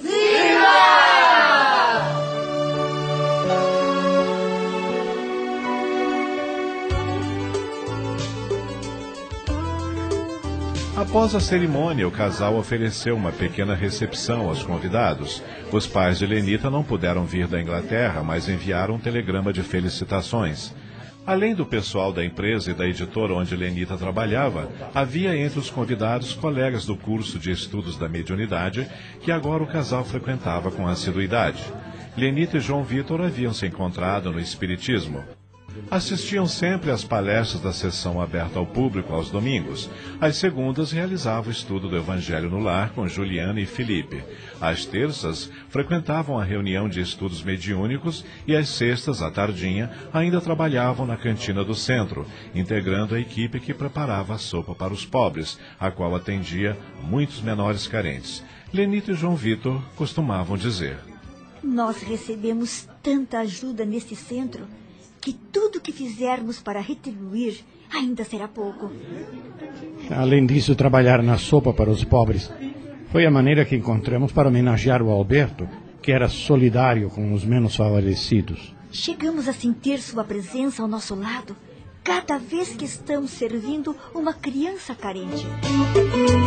Juliana também não perdia uma reunião da Mocidade Espírita aos sábados à tarde, onde havia conquistado uma animada turma de amigos, os quais, assim como Paulo, ajudavam também na evangelização infantil. A recepção seguia animada. Talvez com ciúmes da afinidade de Juliana com os novos amigos, Paulo fosse o único que não parecia se divertir. Enquanto os convidados riam, dançavam e conversavam, ele mantinha-se calado e triste num canto do sofá. Selene, que também estava presente, foi conversar com ele. E aí, Paulo? Pela sua cara, você não está se divertindo nem um pouco. Você também não está. É, confesso que estou um pouco perdida no meio desse pessoal. Sabe como é? Não é minha turma, mon cher. De tão chateado que estava, Paulo nem percebeu que Selene finalmente aprendera com Juliana a pronunciar corretamente o adjetivo francês de que tanto gostava. Vai, me diz aí, rapaz, por que está tão jururu? Ora, você acha justo? Eu vivo paparicando a Juliana, fui eu que apresentei todo mundo para ela, e agora ela nem liga para mim? Selene leu em seus olhos a paixão que ele sentia pela filha e teve pena. Sabia que Juliana não era indiferente a Paulo, embora não admitisse seus próprios sentimentos. Lembrou-se então dela mesma na idade da filha e resolveu dar uma mãozinha. Sabe o que é, Paulo? Eu acho que a Juliana está com medo de assumir o que sente por você. Ela foge de mim, Selene. Sempre que acaba uma reunião lá no centro, ela sai correndo ou fica de segredinhos com as meninas do grupo. Ela vai te visitar todas as quartas-feiras e nunca passa lá em casa nem para me dar um oi. Escute, por que você não toma coragem, aborda a Juliana agora e diz para ela tudo o que você está sentindo? Eu? Eu é que não estou apaixonada por ela. E se ela ficar brava e nunca mais quiser olhar na minha cara? Deixe de ser bobo, Paulo. Quem não arrisca não petisca. Em todo caso, você é quem sabe, mon cher. Eu vou é tomar uma taça de champanhe que estou com a garganta seca. Selene afastou-se, mas ficou observando. Paulo suspirou fundo, levantou-se decidido e aproximou-se de Juliana, que conversava com um grupo de amigos. No momento em que foi abordá-la, um dos rapazes do grupo convidou-a para dançar. Não conseguindo conter os ciúmes, Paulo virou-se e caminhou até a porta. Prevendo o que estava prestes a acontecer, Selene correu até Juliana, pediu licença ao rapaz e puxou-a pela mão para um canto da sala e. O que houve, mãe? O Paulo está indo embora. E o que tem isso? Desde que começou a festa, ele não me dirigiu a palavra. Você também não falou com ele. Olhe, Ele está abrindo a porta. Problema dele. Esse rapaz está apaixonado por você, minha filha. Vai deixar ele ir embora assim? Olha, se eu fosse ele, nunca mais te procurava. Juliana olhou para a porta e viu que a mãe tinha razão. O que está esperando? Você acha que eu devo. Deve, deve sim. Ou se arrependerá amargamente depois. Encorajada, ela correu até o rapaz e. Eu não acredito que você está indo embora sem ao menos me dar um beijo de cumprimento. Você quer mesmo que eu te dê um beijo de cumprimento? Claro que sim. Eu acho que as pessoas educadas. Ela não teve tempo de terminar a frase. Paulo agarrou ali mesmo na porta de saída e sapecou-lhe um demorado beijo na boca, ao qual ela correspondeu com paixão. Quando descolaram os lábios. Puxa, esse não foi um beijo de cumprimento. Perdoe o meu impulso e, não me. Só me responda uma pergunta, Juliana. Pergunte, ora. Quer namorar comigo? Ela não respondeu. Enlaçou num abraço e os dois começaram a se beijar novamente até que foram surpreendidos por Lenita, João Vitor, Felipe e Dona Catarina, que formaram uma roda em volta dos dois. Em seguida. Aplaudiram satisfeitos o feliz desfecho do casal. Embora não pudessem ser vistos pelos presentes, um grupo de espíritos também comemorava a felicidade da família. Eram os trabalhadores da Casa Espírita Maria de Nazaré, que lá estavam para prestigiar a festa com seus fluidos de paz e de luz. Entre eles estavam tia Geninha e Alberto, além de Dona Masílias, os quais tinham vindo especialmente para acompanhar Alberto em sua primeira visita autorizada à crosta. Passados os instantes de emoção e magia para todos os presentes, disse tia Geninha. É hora de partirmos. Alberto ainda não se encontra em condições de permanecer por muito tempo na crosta. Não tenho palavras para agradecer por terem me acompanhado nesta visita à minha família que adoro tanto. Agradeça a você mesmo, meu filho. Caso não tivesse merecimento, mesmo que quiséssemos, não poderíamos realizar seu desejo. É verdade, Alberto. Você tem se revelado um excelente colaborador no plano espiritual, no atendimento aos irmãozinhos carentes que chegam à colônia. Sem contar o empenho com que vem se dedicando aos estudos doutrinários. Estamos orgulhosos de você. E quem sabe em breve não poderemos contar com você como ajudante aqui na Terra.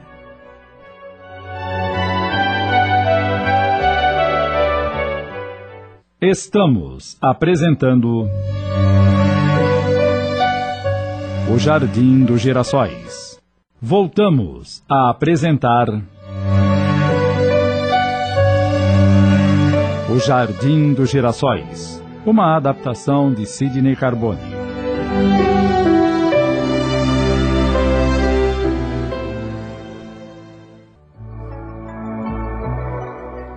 Ao ouvir o comentário de tia Geninha, Alberto abaixou a cabeça envergonhado. Sabia que por enquanto não poderia auxiliar os seus, pois encontrava-se ainda entre os necessitados de ajuda. Olhou mais uma vez com ternura para aqueles a quem tanto amava e sumiu no espaço na companhia de seus amigos espirituais.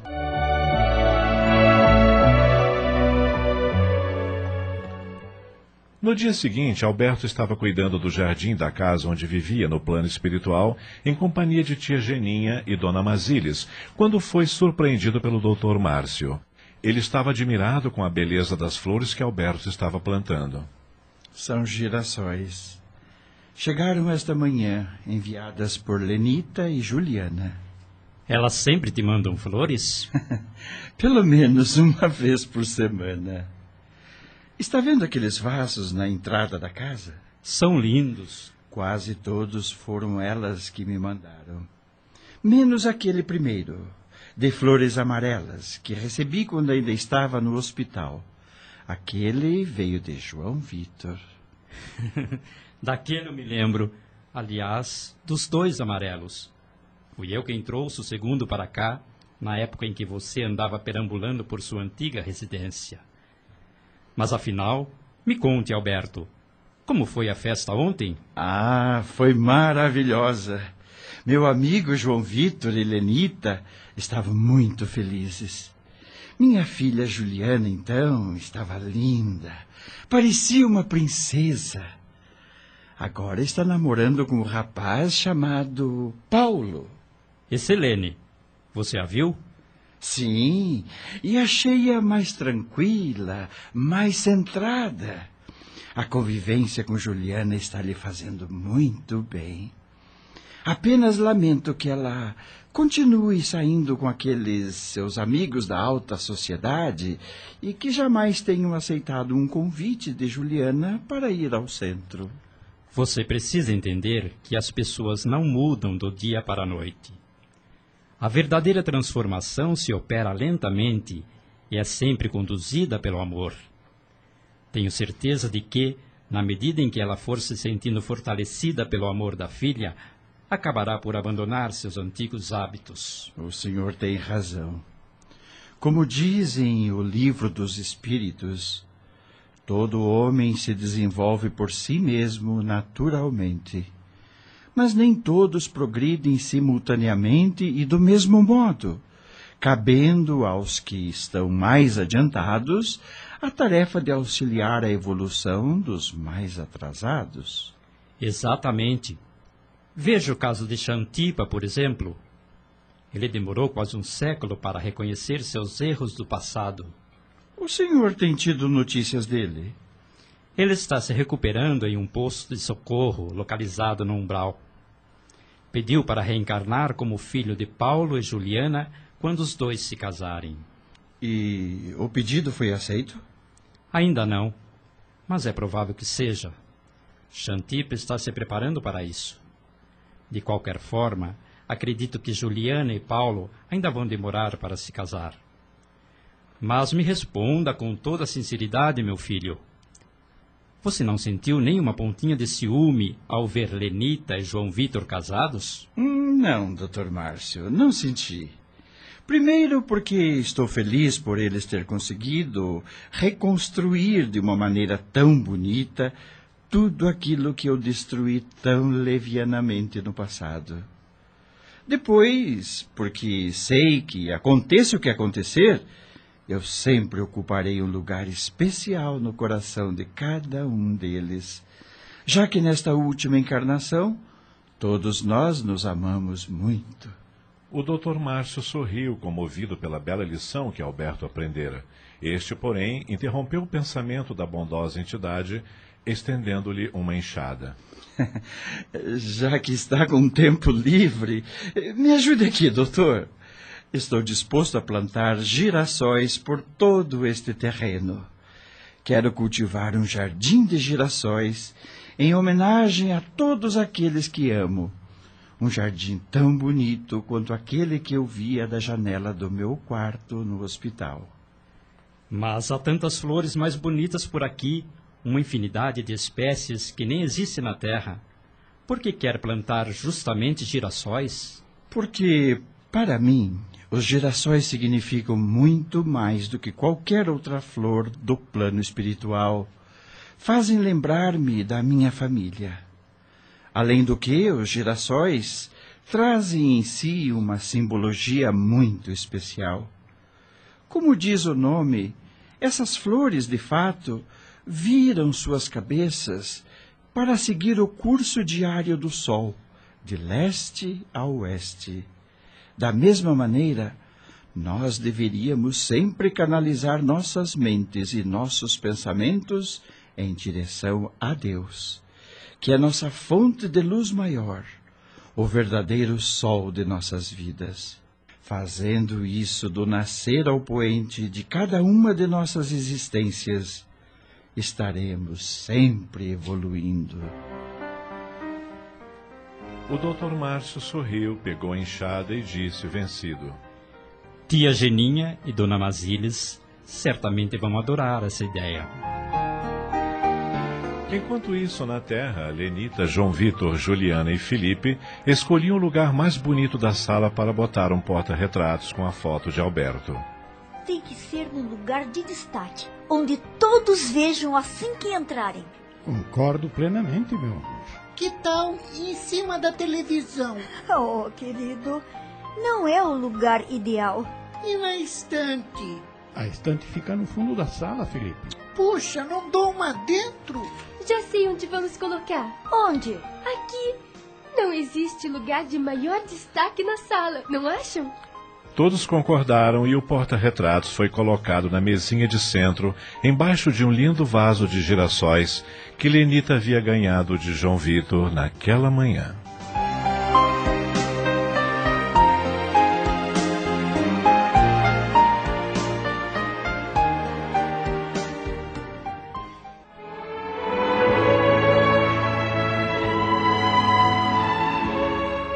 É comum ouvirmos alguém dizer que a vida da humanidade neste planeta é um verdadeiro inferno, pois a cada momento estamos conhecendo dramas de toda sorte, crimes, loucuras. A narrativa que hoje encerramos nos dá exemplo das causas e dos efeitos do egoísmo, da falta de fraternidade, do orgulho e da vaidade de tantos. Como solucionar tais situações complexas? Somente com novos encontros dos personagens das situações tristes, para que tenham oportunidades de agirem de maneira mais equilibrada e respeitosa. Percebemos que o sofrimento estará presente para nos advertir dos erros e da ignorância e decidirmos mudar o comportamento. Agir com dignidade e tolerância, renúncia e dedicação é a solução única. O tempo passa depressa. Compreendamos essa verdade da sabedoria divina e façamos a nossa parte para construirmos a própria felicidade. Só assim venceremos. A Rede Boa Nova de Rádio apresentou O Jardim dos Girassóis, obra de Lígia Barbieri Amaral, adaptada por Sidney Carbone.